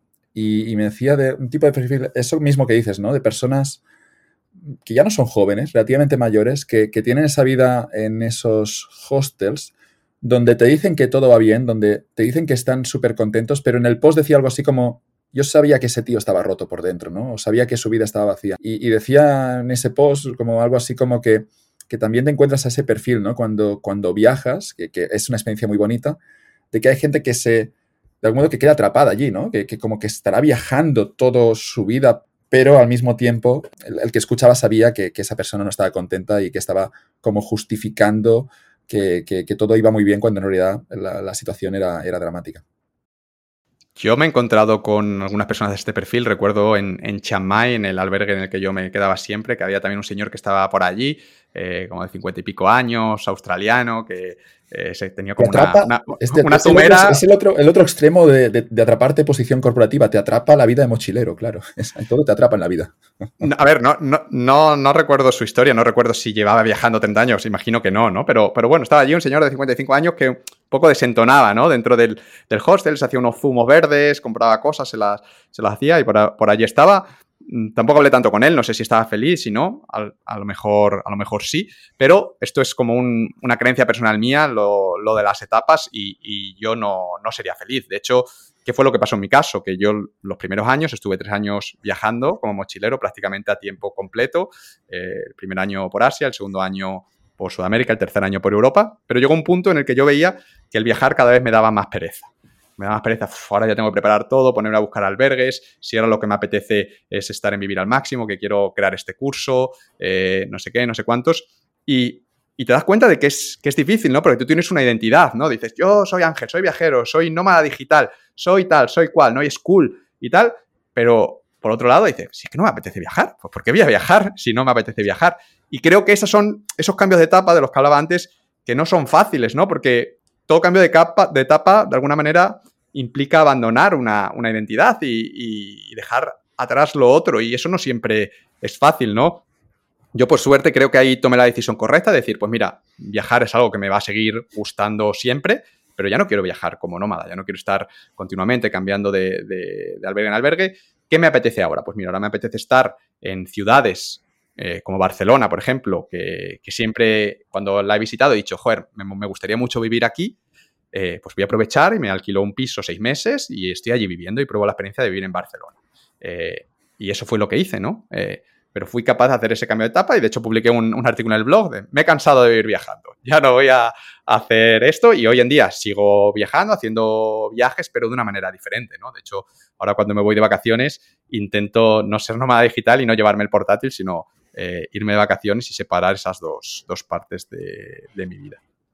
Se vende mucho, ¿no? La, la parte buena de ser nómada digital, pero siempre he pensado, si estás en un sitio paradisíaco, qué mierda que tengas que trabajar, ¿no? Y, ves esas fotos de los de los de Pantomima Full, yo creo que lo retrataron bastante bien, ¿no? Eh, esa idea del nómada digital, de como alguien que, que, al final, claro, tenemos que trabajar y tenemos que ganarnos la vida, ¿no? Pero en el momento en el que presumen en exceso de estoy en este resort en Bali y estoy trabajando, en mi cabeza es siempre, joder, si estás en Bali, qué pena que tengas que trabajar, ¿no? Y insisto que, tampoco tengo la solución aquí, ¿no? Pero hay gente que a veces presume mucho, pero si tienes que trabajar todo el día, porque irte a Bali puedes hacerlo quizá desde una ciudad europea y estarás más cerca de la familia. Pero que no, no quiero cuestionar aquí, no me gustaría que el tono, que obviamente va a sonar así, ¿no? Pero no me gustaría cuestionar las decisiones personales de alguien que decide ir a Bali para trabajar porque allí se siente más cómodo, pero que tenemos ese escenario de mucha gente que, que está haciendo ese teletrabajo y que de algún modo cuando, a mi cabeza cuando chirrías cuando a veces lo repiten demasiado, cuando quieren justificarse mucho. Y empiezo a pensar, bueno, si lo dices tanto es que quizá no te gusta, ¿no? Y, veo mucha gente que como que te dice, no, no, es que mi vida es genial, mi vida es genial. Y al final yo siempre pienso, quizá no lo es tanto.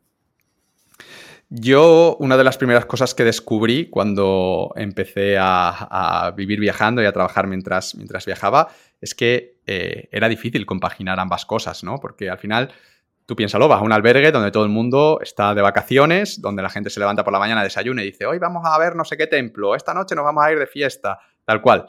Y, tú, una parte de ti quiere unirse, pero otra parte de ti dice, joder, mañana tengo que publicar tal post y este post se tiene que escribir o tengo que entregar no sé qué a tal cliente porque al final de algo tengo que, que vivir, ¿no? Entonces existe ahí una tensión que si te vas con los compañeros del albergue vas a estar en el templo dándole vueltas a joder, verás cómo me lié demasiado, no me va a dar tiempo a escribir el post o, voy a fallar esta entrega. Y si te quedas, está, joder, qué bien se lo tienen que estar pasando y yo aquí como un pringado trabajando, ¿no? Entonces, creo que es difícil de compaginar, que lleva un tiempo de adaptación, de ser capaz de, decir, mira, estas personas que se van al templo, mañana habrá otras nuevas que también se irán, entonces me puedo ir mañana al templo y no voy a sentirme mal por ello porque yo no, ya no estoy de vacaciones. Estoy eh, pues a largo plazo y ellos se irán en una semana y yo me quedaré eh, tres meses, ¿no? Entonces, esto pues lo puedes llevar mejor o peor. Yo reconozco que es, que es difícil. De hecho, mm, lo que intentaba hacer era eh, intercalar un mes más viajando y conociendo sitios con menos trabajo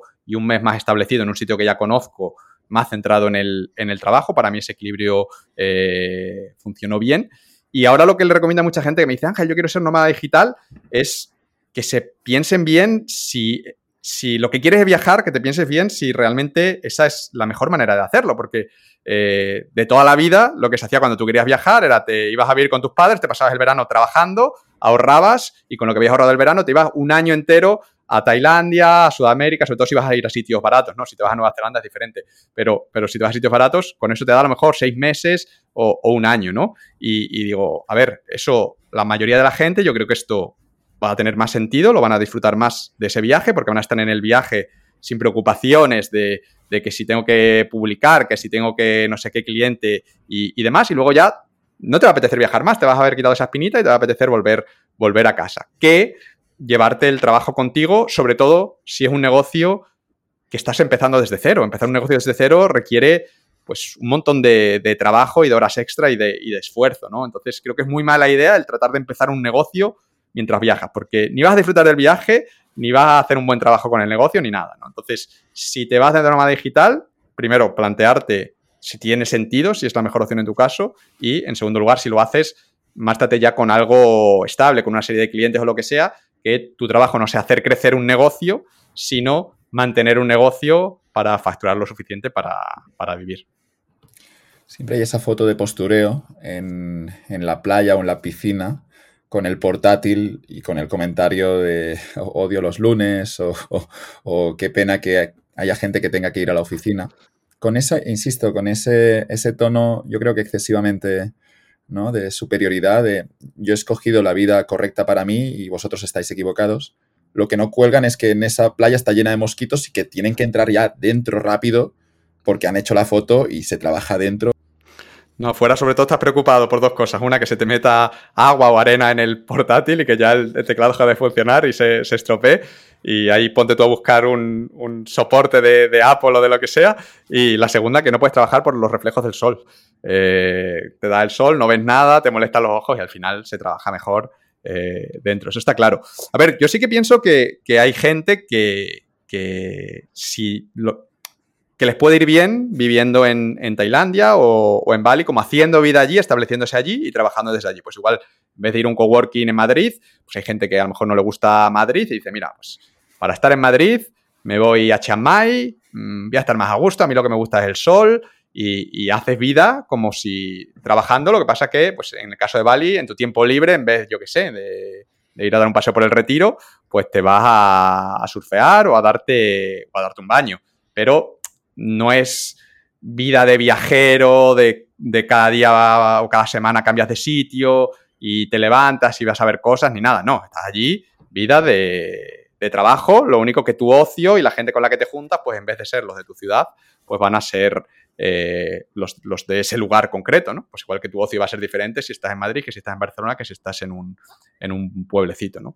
Esa idea, pues, pues no está mal, ¿no? Porque realmente en algunos de estos sitios son son más baratos, tienen la ventaja del clima, eh, hay cachondeo, movimiento de gente, pues, pues puede, puede encajar. Pero lo de trabajar en la playa y, demás, eso ya, lo tengo comprobado que no, que no funciona. Todas esas fotos son puro postureo porque no se trabaja bien en la playa. En tu caso, después de, tres años, em, eh, lo disfrutas enormemente, aprovechas muchísimo esos tres años, pero llegas a la conclusión de que ahora llega una nueva etapa, ¿no? Y, y, te quería preguntar un poco por esa experiencia de haber estado viajando por el mundo durante tres años. Te quería preguntar por la parte buena que siempre se comparte y es evidente para mí también los aprendizajes que puedes sacar de tantas culturas y tantos países, pero te quería preguntar también sobre la, parte mala y si eso de sentirte de que no perteneces, no perteneces a ningún, que no tienes una casa a la que regresar, esa, esa idea, ¿no? De que a veces siempre, a pesar de estar viajando y aprendiendo mucho, no sé si hay un instinto humano aquí que queremos construir una casa, queremos construir una familia, y, al final algo siempre nos empuja a regresar a un sitio que al menos podamos sentir como, nuestra casa. Sí, la, parte positiva es lo que tú dices, que es, que es muy obvia, ¿no? El conocer lugares nuevos, eh, explorar culturas diferentes, probar la cocina de ese sitio en el que estás, vas conociendo gente nueva cada vez en los, en los albergues, ¿no? Sobre todo, yo tengo comprobado que si viajas fuera de, verano y de vacaciones, te encuentras gente mucho más interesante, ¿no? Que, que, que hace un tío viajando en febrero o en marzo, ¿no? Pues suelen ser personas eh, interesantes. Entonces vives muchas aventuras, muchas anécdotas y creo que hay un gran aprendizaje, sobre todo si viajas solo, de relacionarte, de aprender a buscarte la vida, eh, pues sueles hablar en inglés, entonces mejoras tu inglés, como que tiene muchas, muchas ventajas. Y a mí personalmente lo que más me gustaba era el levantarme por la mañana, ponte en Tailandia y, y, tener la sensación de que puedo hacer lo que me dé la gana, no tengo que dar cuentas a nadie, ¿no? De si esta noche nos calentamos y tomamos unas cervezas y decidimos que nos vamos a ir a Hong Kong porque de pronto te has hecho ahí unos amigos o irlandeses, no sé qué, pues compramos el billete y nos vamos a Hong Kong y nadie, nadie me lo impide, tengo el dinero, tengo el tiempo, no tengo que dar cuentas a nadie. Y esa sensación de libertad total es, es brutal. Luego, por supuesto, como todos los estilos de vida, que yo me gusta hacer mucho hincapié en esto, que no hay el estilo de vida perfecto, todo tiene sus ventajas y sus inconvenientes, ¿no? Entonces tienes que elegir lo que más te convenga en cada momento. Los inconvenientes quizás son más ocultos. Tenemos el tema este de, la culpabilidad, de la dificultad de compaginar eh, viaje y trabajo, pero luego a nivel de viajar, em, yo creo que el conocer gente nueva está bien, pero llega un punto en el que esa conversación de albergue típica se hace muy repetitiva, ¿no? La conversación de albergue de, ah, ¿de dónde eres? ¿Dónde has estado? ¿En qué trabajas? No sé qué. Y esa persona dos días después se va y llega otra nueva y te pregunta lo mismo, ¿no? Y estás así siempre. Llega un momento en el que echas de menos, es decir, joder, yo quiero hablar con una persona que no, no tenga que contarle mi vida, que ya nos conozcamos y que podamos hablar de, otras cosas. Luego, el, cambiar de sitio que el cambiar de ciudad, que al principio pues es una aventura, no llegas a una nueva ciudad, el supermercado, ¡guau! ¿Qué productos tienen? Eh, vamos a ver qué restaurantes hay, a descubrir cosas nuevas. Llega un punto en el que dices, mira, no quiero tener que preocuparme de la logística, quiero levantarme, saber dónde voy a dormir, eh, dónde voy a comer y, dedicar mi tiempo a, a, otras cosas, ¿no? Eso se puede hacer cansado.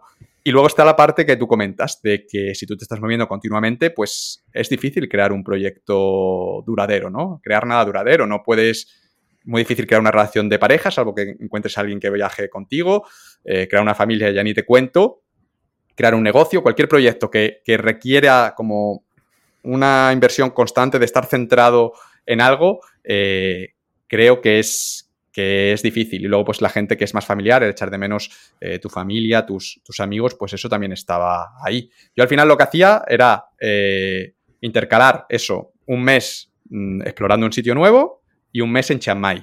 Y Chiang Mai es una ciudad en el norte de Tailandia que desde el punto de vista turístico no tiene playa ni nada así eh, como llamativo, entonces quizá por eso, aunque tiene turismo, está menos saturada y, y está muy bien integrados los, los expats, la gente de fuera y los turistas, con la gente de allí. Hay como, un, como una buena interacción, ¿no? Además hay muchos eh, ingleses y americanos que están allí trabajando, enseñando inglés, entonces hay gente un poco más de larga duración. Y yo ya tenía mi grupillo de amigos allí, mi hostel, en el que ya me tenía una plaza reservada, mi gimnasio, eh, sabía los sitios de comida que me gustaban, entonces me daba esa parte de rutina que yo creo que es necesario y de, es cuando aprovechaba yo para centrarme en el trabajo. Y luego, durante mi viaje, había meses que intentaba quedar con amigos de toda la vida que se uniesen a mí en el viaje. Y a lo mejor pues viajaba con mi amigo Marco durante tres semanas eh, y era genial, ¿no? Porque es uno de mis amigos más, más cercanos y, cubrías esa parte que yo creo que, existe de, pertenecer, de, de, las relaciones pues más largas, de más de confianza que no vas a tener en, un albergue o, moviéndote continuamente de, sitio. O sea, fue un poco mi experiencia. Es como, como yo lo veo, es que la vida siempre es, eh, no sé si insuficiente es la palabra, o siempre sentimos que es insuficiente, que hay algo más por hacer. Y eso ocurre tanto si te quedas en Seattle como si te vas a Tailandia, ¿no? Si, si te quedas en Seattle, la sensación de que debería estar viajando, de que me pagan muy bien, pero que es una jaula de oro, de que tengo solo dos semanas de vacaciones al año y para mí esto yo no, yo necesito más. Pero luego también cuando viajas, hay la sensación de que quizá me estoy perdiendo algo o me estoy, o debería estar obviamente haciendo, construyendo esa carrera para ganar más dinero, ¿no? Y no, sé cómo, obviamente aquí yo creo que la filosofía nos puede ayudar. Todos tenemos ese problema por delante de, de, decir también que es suficiente, que ya está bien, que he alcanzado esto y esto para mí ya, ya, a mí ya me vale, pero como que algo nos empuja siempre a descubrir nuevos países o en el caso corporativo, a siempre a ganar más y a seguir subiendo.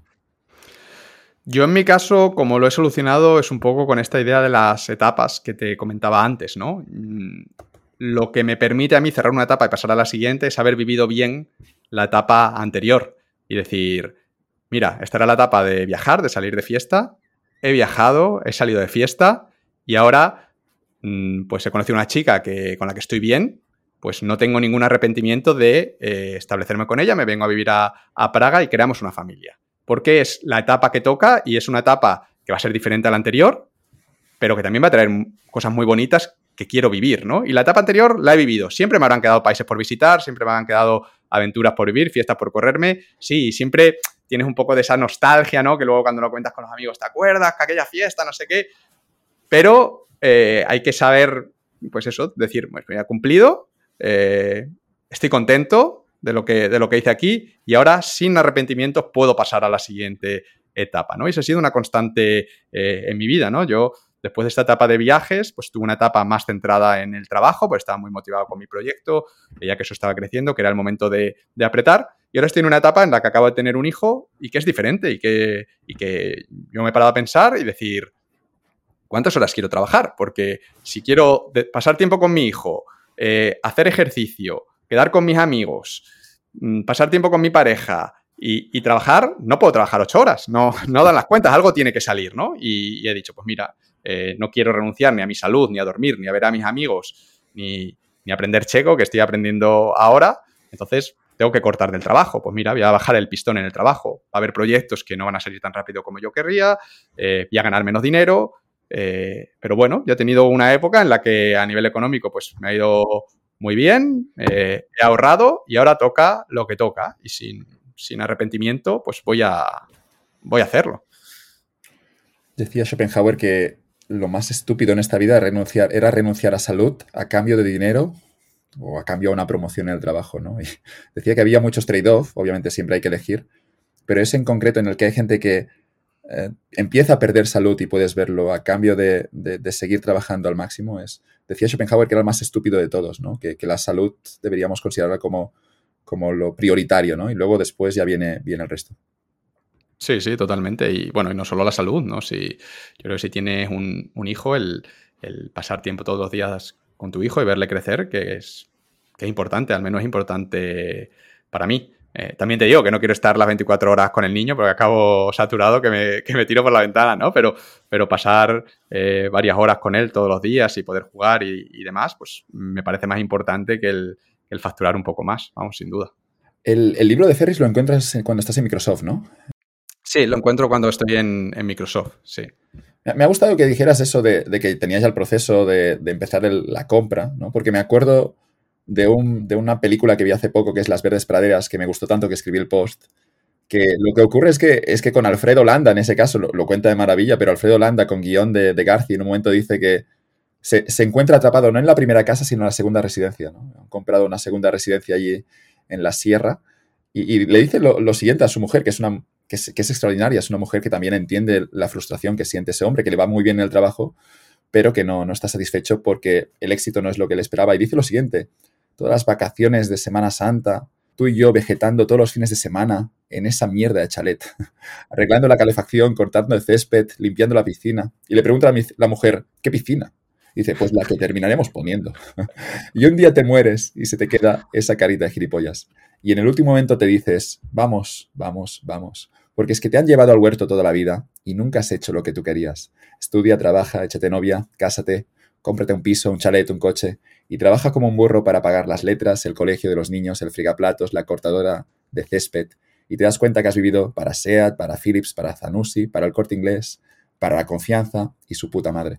Aquí está Alfredo Landa, antes de Trainspotting y el Club de la Lucha. Muy bueno ese, discurso, lo he visto algunas veces en, YouTube, muy, muy mítico. Pero me gusta esta idea, ¿no? De que yo no, al menos no he conseguido sacarla a mi cabeza porque dice, un día te mueres y se te queda esa carita de gilipollas. Desde que lo escuché la primera vez, no he conseguido sacar esa, esa frase de mi cabeza en el sentido de que, de que tengo 33 años, voy cumpliendo, voy gastando el tiempo y siempre me, me pregunto esto, ¿no? Si, si, vaya a llegar un día que, que, me voy a morir y me voy a dar cuenta de que no he hecho lo que yo quería. Insisto, a veces puede tener sentido trabajar mucho, a veces puede tener sentido viajar por el mundo.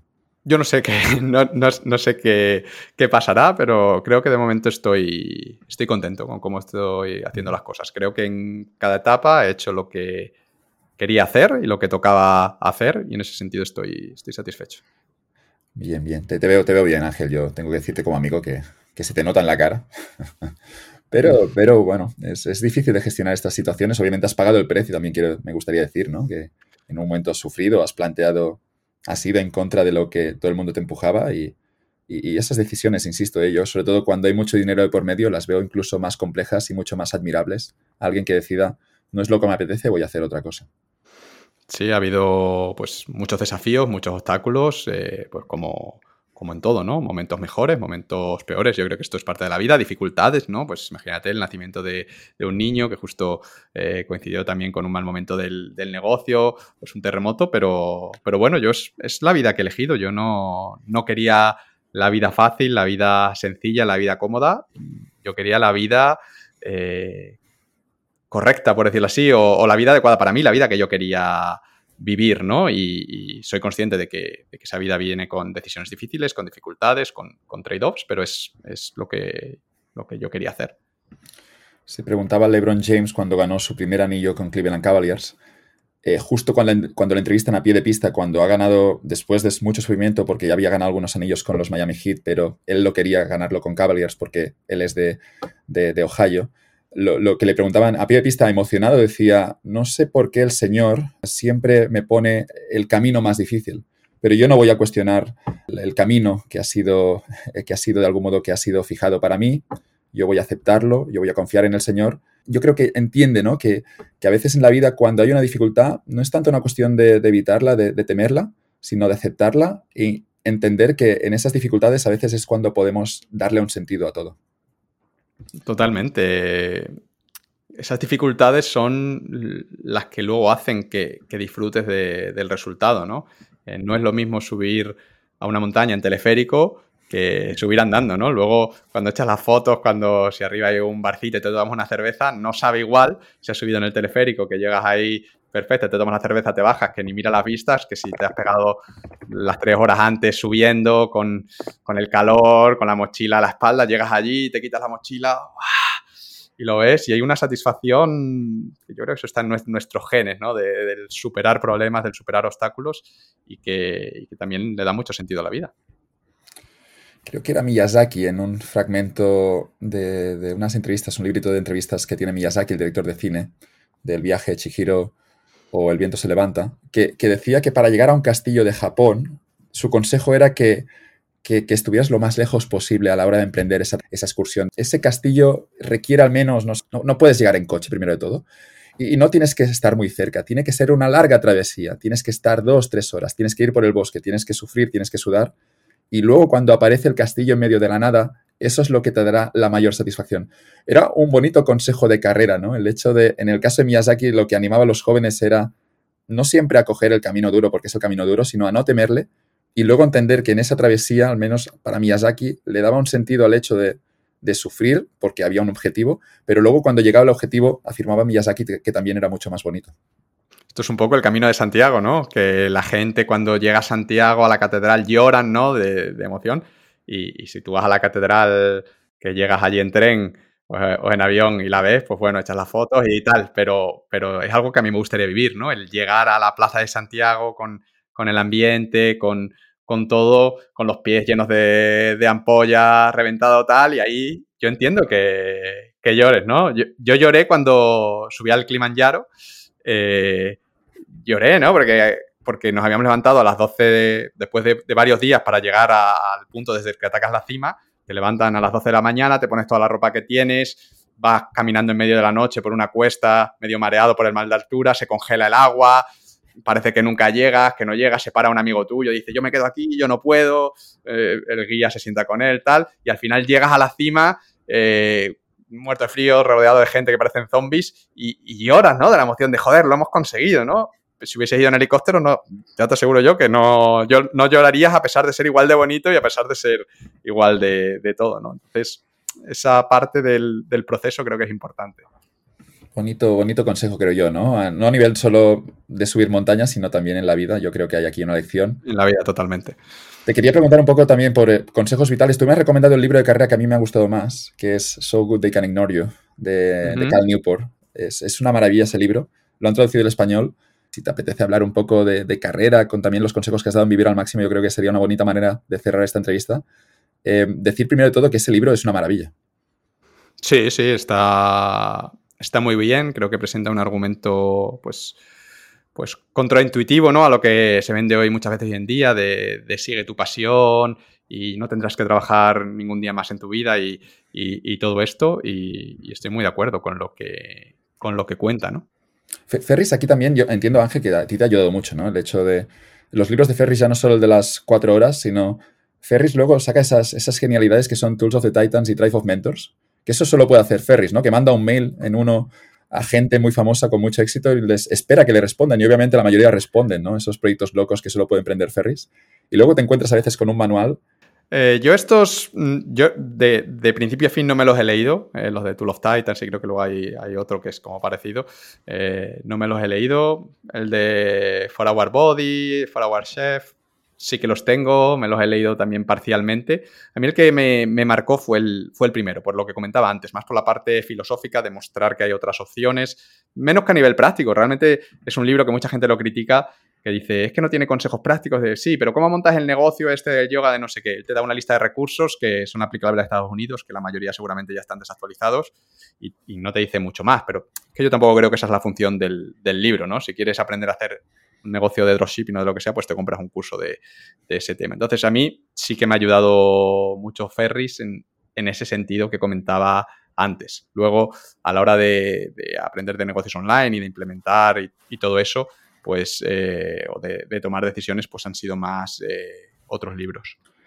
Me gustó un post tuyo en Vivir al Máximo donde, no sé si te inventabas una palabra, no sé dónde salía esa palabra, que era espabilismo. El espabilismo. El espabilismo. Me encantó ese post, lo, compartí en su día, ahora lo voy a volver a compartir, pero me, me, encantó que definieras con esa palabra, que te quería preguntar si te la has inventado tú, pero esa idea de que no tienes que esperar a que alguien te diga cómo hacerlo, sino que tienes de algún modo que resolver los problemas por ti solo.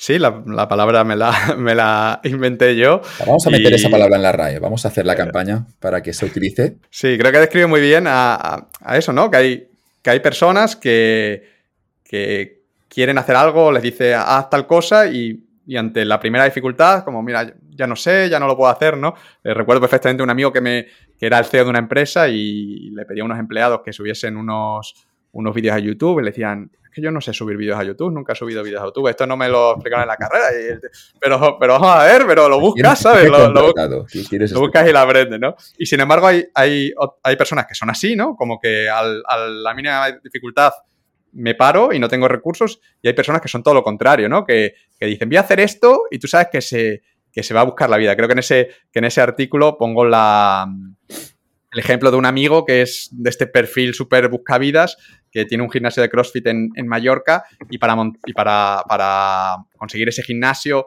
pues no tenía dinero, entonces se puso ahí el hermano a trabajar con los albañiles para bajar los costes, luego para conseguir el, local más barato, en vez de la inmobiliaria, intentaba buscar a cómo contactar con la persona directamente, como todo lo necesario para superar esos obstáculos que se le presentaban cuando otras personas habrían dicho, mira, esto no, no se puede hacer, no hay buenos locales, no tengo dinero, no es el momento, ¿no?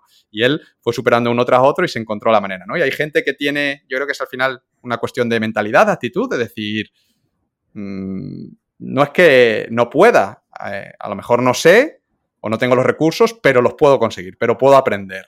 ¿Cómo puedo hacer esto? Voy a hablar con alguien que sí que sepa, voy a buscar en Internet, saber un poco buscarse la vida y, solucionar problemas.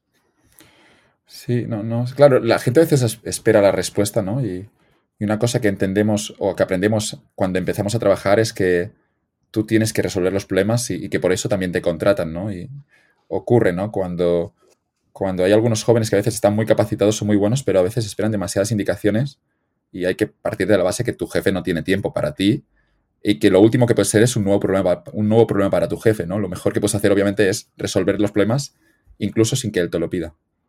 Me viene a la mente un, un tweet del, Peter Levels, este, que es un holandés muy famoso, que tiene Nomad List y un montón de proyectos. Ahora ha sacado el de Avatar AI, que es un proyecto de, avatares creados con inteligencia artificial y, es como un... lanza proyectos online uno tras otro eh, que los crea él y le va, y le va genial, ¿no? Y le preguntaban, mucha gente le dice, ¿qué recomiendas tú para aprender a, programar, ir a la universidad, hacer un curso, no sé qué? dice, lo más importante para saber programar bien es saber buscarse la vida. Entonces, eso es lo primero que tienes que aprender. Entonces, no hagas ningún curso, no hagas nada, tú empiezas dices, quiero crear una página web.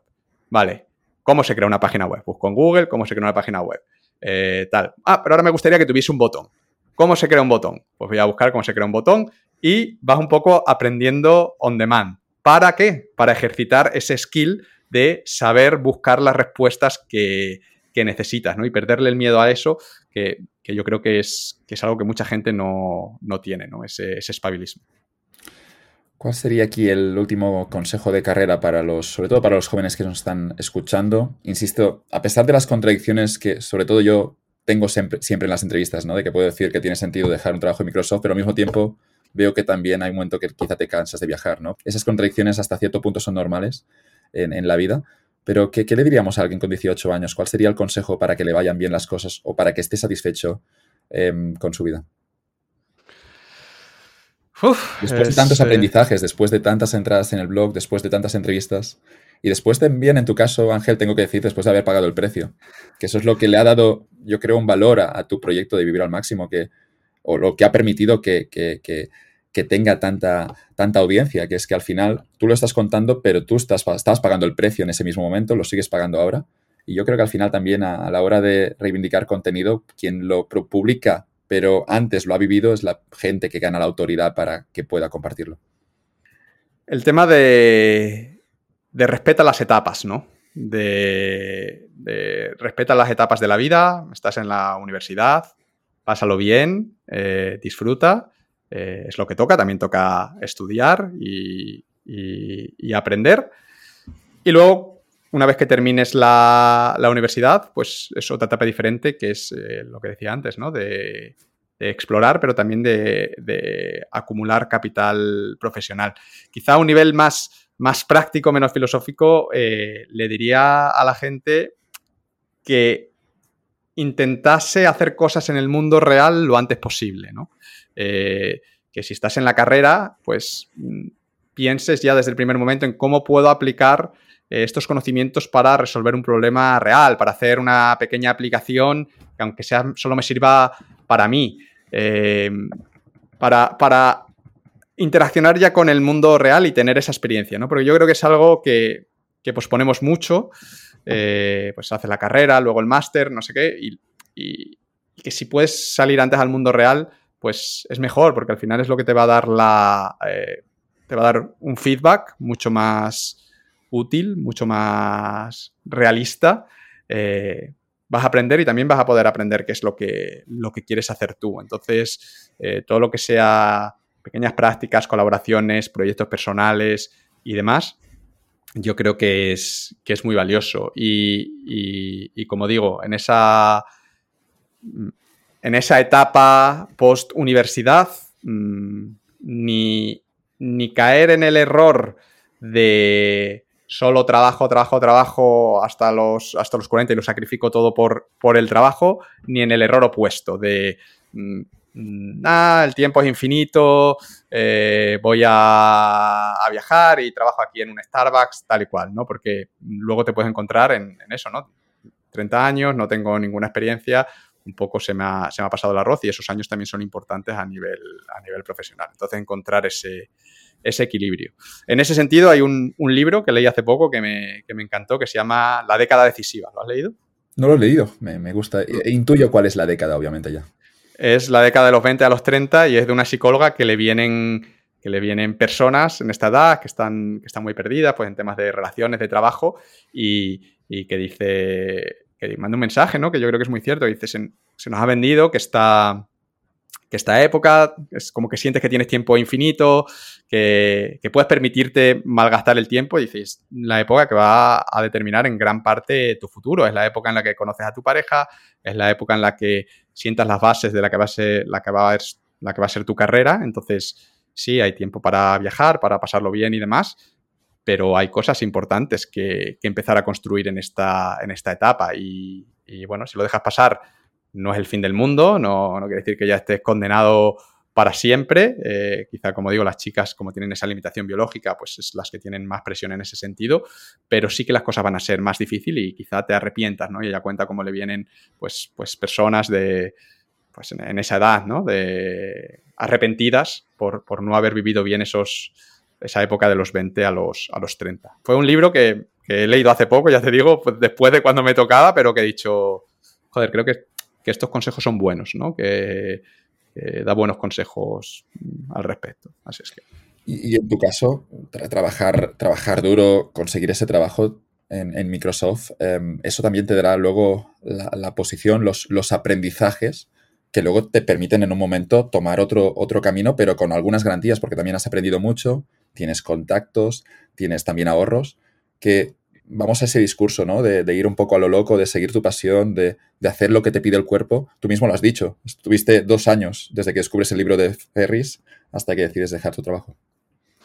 Totalmente. A mí el, encontrar ese trabajo en, Microsoft, yo creo que, me facilitó todo, todo muchísimo, que es, que es clave, ¿no? No es lo mismo tomar la decisión que yo tomé, eh, pues sin, sin, ahorros y sin, sin experiencia en tu currículum, que hacerlo con esa red de decir, pues mira, tengo dinero en el banco para sobrevivir varios años y tengo en mi currículum que soy ingeniero que he estado cuatro años trabajando en, Windows en, Microsoft, ¿no? Eso te da, pues, pues mucha seguridad, mucha, una red real, realmente, ¿no? Y, bueno, luego a, nivel de dinero, pues el, poder gastar en aviones, el disfrutar de ese viaje, eh, yo creo que, ha sido muy, muy, muy importante yo lo veo con el dinero, ¿no? Esa discusión del ahorro, de si hay que gastarlo a los 18 años, si hay que gastar tu salario al máximo o, si tienes que ahorrar para el futuro. Insisto que yo no lo tengo claro, ¿no? He hecho algún artículo diciendo de que cuando tienes 18, pues gástatelo todo porque no tiene sentido invertirlo a largo plazo, porque tienes oportunidades muy atractivas delante. Pero al mismo tiempo también pienso que cuando tienes cierto ahorro, eso te da libertad de movimientos, ¿no? Así que no, está claro cómo gestionarlo, ¿no? Pero sí que diría ese mensaje que a veces, y yo creo que has descrito de maravilla, Ángel, que es que tienes que pensar un poco en el largo plazo también, ¿no? No se trata solo de vivir tu vida y que el vivir al máximo pasa también por intentar darte una posición que te dé más opciones mañana, ¿no? Que no es solo vivir al máximo el presente, sino que también es darte una posición para poder vivir al máximo a futuro. Sí, sí, eh, totalmente de acuerdo. Se, cae, ¿no? No sé si se cae en ese, en ese discurso, al menos algunas personas que yo sigo, de no, solo se vive una vez, haz lo que te pide el cuerpo.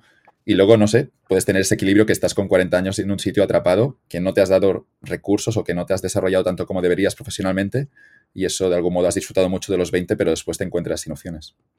Yo una de las cosas que aprendí en, Microsoft es que hay una gran diferencia. Eh, con el tema del dinero hay como, como varias, varios saltos, ¿no? De pasar a no tener dinero a ganar mil euros y poder pagar tus cosas es un salto grande, ¿no? Pero creo que también hay un, salto grande de pasar de ganar mil euros a ganar cinco mil euros.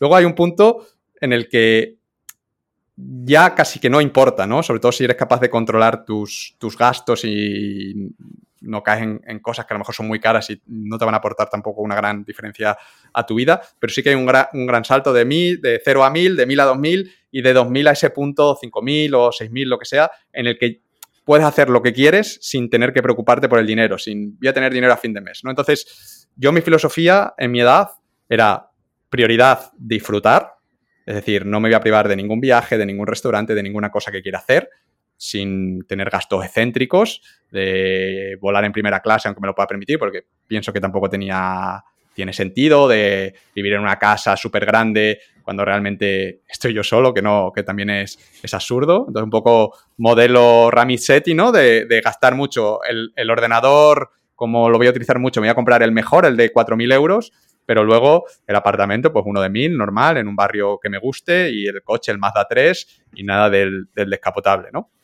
Entonces, eh, el dinero, viajes, sí, restaurantes, sí, me quiero dar un homenaje en una estrella Michelin, sí, quiero ir a España, todo eso, gastar. Y luego, de lo que me sobre de ahí, pues ahorrarlo, porque tampoco lo voy a gastar por obligación, ¿no? Lo voy a ir ahorrando, porque esto sé que me estoy comprando libertad y el y poder tomar decisiones, es esa red de seguridad para luego poder tomar decisiones. Entonces, así es como yo lo, gestioné y me, me funcionó muy bien. Pero sí que creo eso, que hay una gran diferencia a nivel de vida y a nivel de tranquilidad y a nivel de todo, si consigues llegar a ese, a ese salario yo digo 5.000, he dicho 5.000 dólares porque, bueno, en Estados Unidos eh, en esa época era bastante más caro eh, Seattle que lo que podía ser aquí. Ahora, pues eh, seguramente allí sean 10.000 dólares, pero en España pasar de ese rango salarial de, de 2.000 euros a uno del doble, creo que marca mucho la diferencia. Entonces,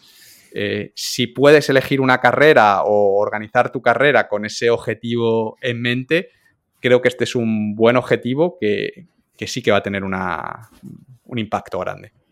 Le has dado material, Ángel, al hater que ha escuchado esta entrevista durante dos horas. Ahora has dicho eso, el salario de mil a cinco mil. El hater que se ofende por todo eh, hará el comentario. Obviamente yo tengo los comentarios cerrados porque no es que no quiero escuchar gilipolleces. Si alguien quiere alguna, algún mensaje, que lo mando por mail, que siempre es mucho más razonable todo y, todo mucho más ordenado. Pero esa persona, si esto fuera un vídeo en YouTube y pudieran compartirlo, ¿no? Ya saldría un comentario, ¿qué se ha pensado Ángel, no? Un salario de 5.000. Eso en España no se paga. ¿Cómo se nota que está desconectado el mundo? Así que ya hacemos el comentario, ya lo hago yo por el hater para que se lo ahorre y que se meta en su puta casa. Sí, es cierto que en, España con el tema de los impuestos, 5.000 eh, es, creo que tienes que ganar a lo mejor 10.000 o, o 9.000, de los cuales tu empresa a lo mejor le cuesta 15.000, ¿no? Entonces, como que no se puede conseguir con todas las carreras, con todos los puestos, pero sí que yo tengo amigos que, que lo hacen, ¿no? Y, también gente que, ha sabido encontrar la manera, pues yo que sé, siendo traductor, en vez de trabajar para empresas españolas, pues busco eh, clientes internacionales que me, que me, paguen más y, historias así, ¿no? Yo creo que no, no quiero decir que sea fácil, eh, sobre todo dependiendo de la carrera que, tengas, ¿no? Si, por ejemplo, yo que conozco las carreras tecnológicas o de ingenieros, sí que hay gente pues con sus sueldos, eso, de, de 50.000 al año y así, no es algo como una, locura ni algo descabellado, eh, pero sí que creo que es un objetivo que merece la pena, insisto. El, hater a veces se, enfada porque puedes criticar algo, pero claro, al final también la, la, vida solo la puedes cambiar tú, ¿no? Y se enfadan porque a veces puedes denunciar un escenario, pero en el texto, en el podcast, en tu respuesta, al final, obviamente, yo no puedo resolver la vida de otro, ¿no? Y a veces denunciarlo por sí solo, que ya tiene un valor, es, mira, piénsate qué está haciendo con tu vida. Eh, yo, a mí me ha ocurrido, no es un camino fácil, pero a veces el hater se enfada como diciendo, es que no puedes cargarte eso y luego no darme una alternativa, ¿no? O te dicen eso de, claro, eso lo dices tú, Ángel, porque, porque tú tenías esa posición en Microsoft, porque tú has tenido esos privilegios, que no los has tenido, obviamente, pero van a construir un relato, ¿no? De, tú puedes decirlo porque vienes de esa posición, ¿no? Y, veo que al final, claro, se, se puede criticar todo y van a odiar cualquier entrevista que, produzcas. Sí, eso es inevitable, ¿no? Que ahora que parece que tienes que decir todo bueno, pero eh, esto, esto solo es para la gente que tenga la suerte de no sé qué, como que hacer ahí un... para no ofender a, nadie, ¿no? Yo creo que a ver que se, que se, que se entiende, ¿no? Yo soy el primero que siempre digo que soy un afortunado y es un poco lo que volvíamos antes, ¿no? Si tienes las oportunidades, no todo el mundo las tiene, pero si tú las tienes, aprovechalas. Yo es lo que siempre he intentado hacer, ¿no? Si tienes, no hay nada más triste que el talento malgastado, ¿no? No hay nada más triste que que la vida te dé una serie de posibilidades que no tiene todo el mundo y que tú las tires a la basura y no las aproveches, ¿no? Eh, no pidas disculpas por, o perdón por haber recibido esa, esa, suerte, por haber nacido en una buena familia o lo que sea, sino di cómo puedo aprovechar eh, esto que la vida me ha, me ha dado para, para, hacer cosas buenas, para disfrutarlo yo y para también aportar el mundo, ¿no? La parábola de los talentos de, de la Biblia, ¿no? No cojas la moneda y, la entierres en el suelo, no. Coge esa moneda y conviértela en dos. Es un poco mi filosofía. Ángel, ha sido un placer escucharte. Disfruta mucho de tus próximos proyectos profesionales y disfruta también mucho de tu tiempo con Darío. Muchas gracias.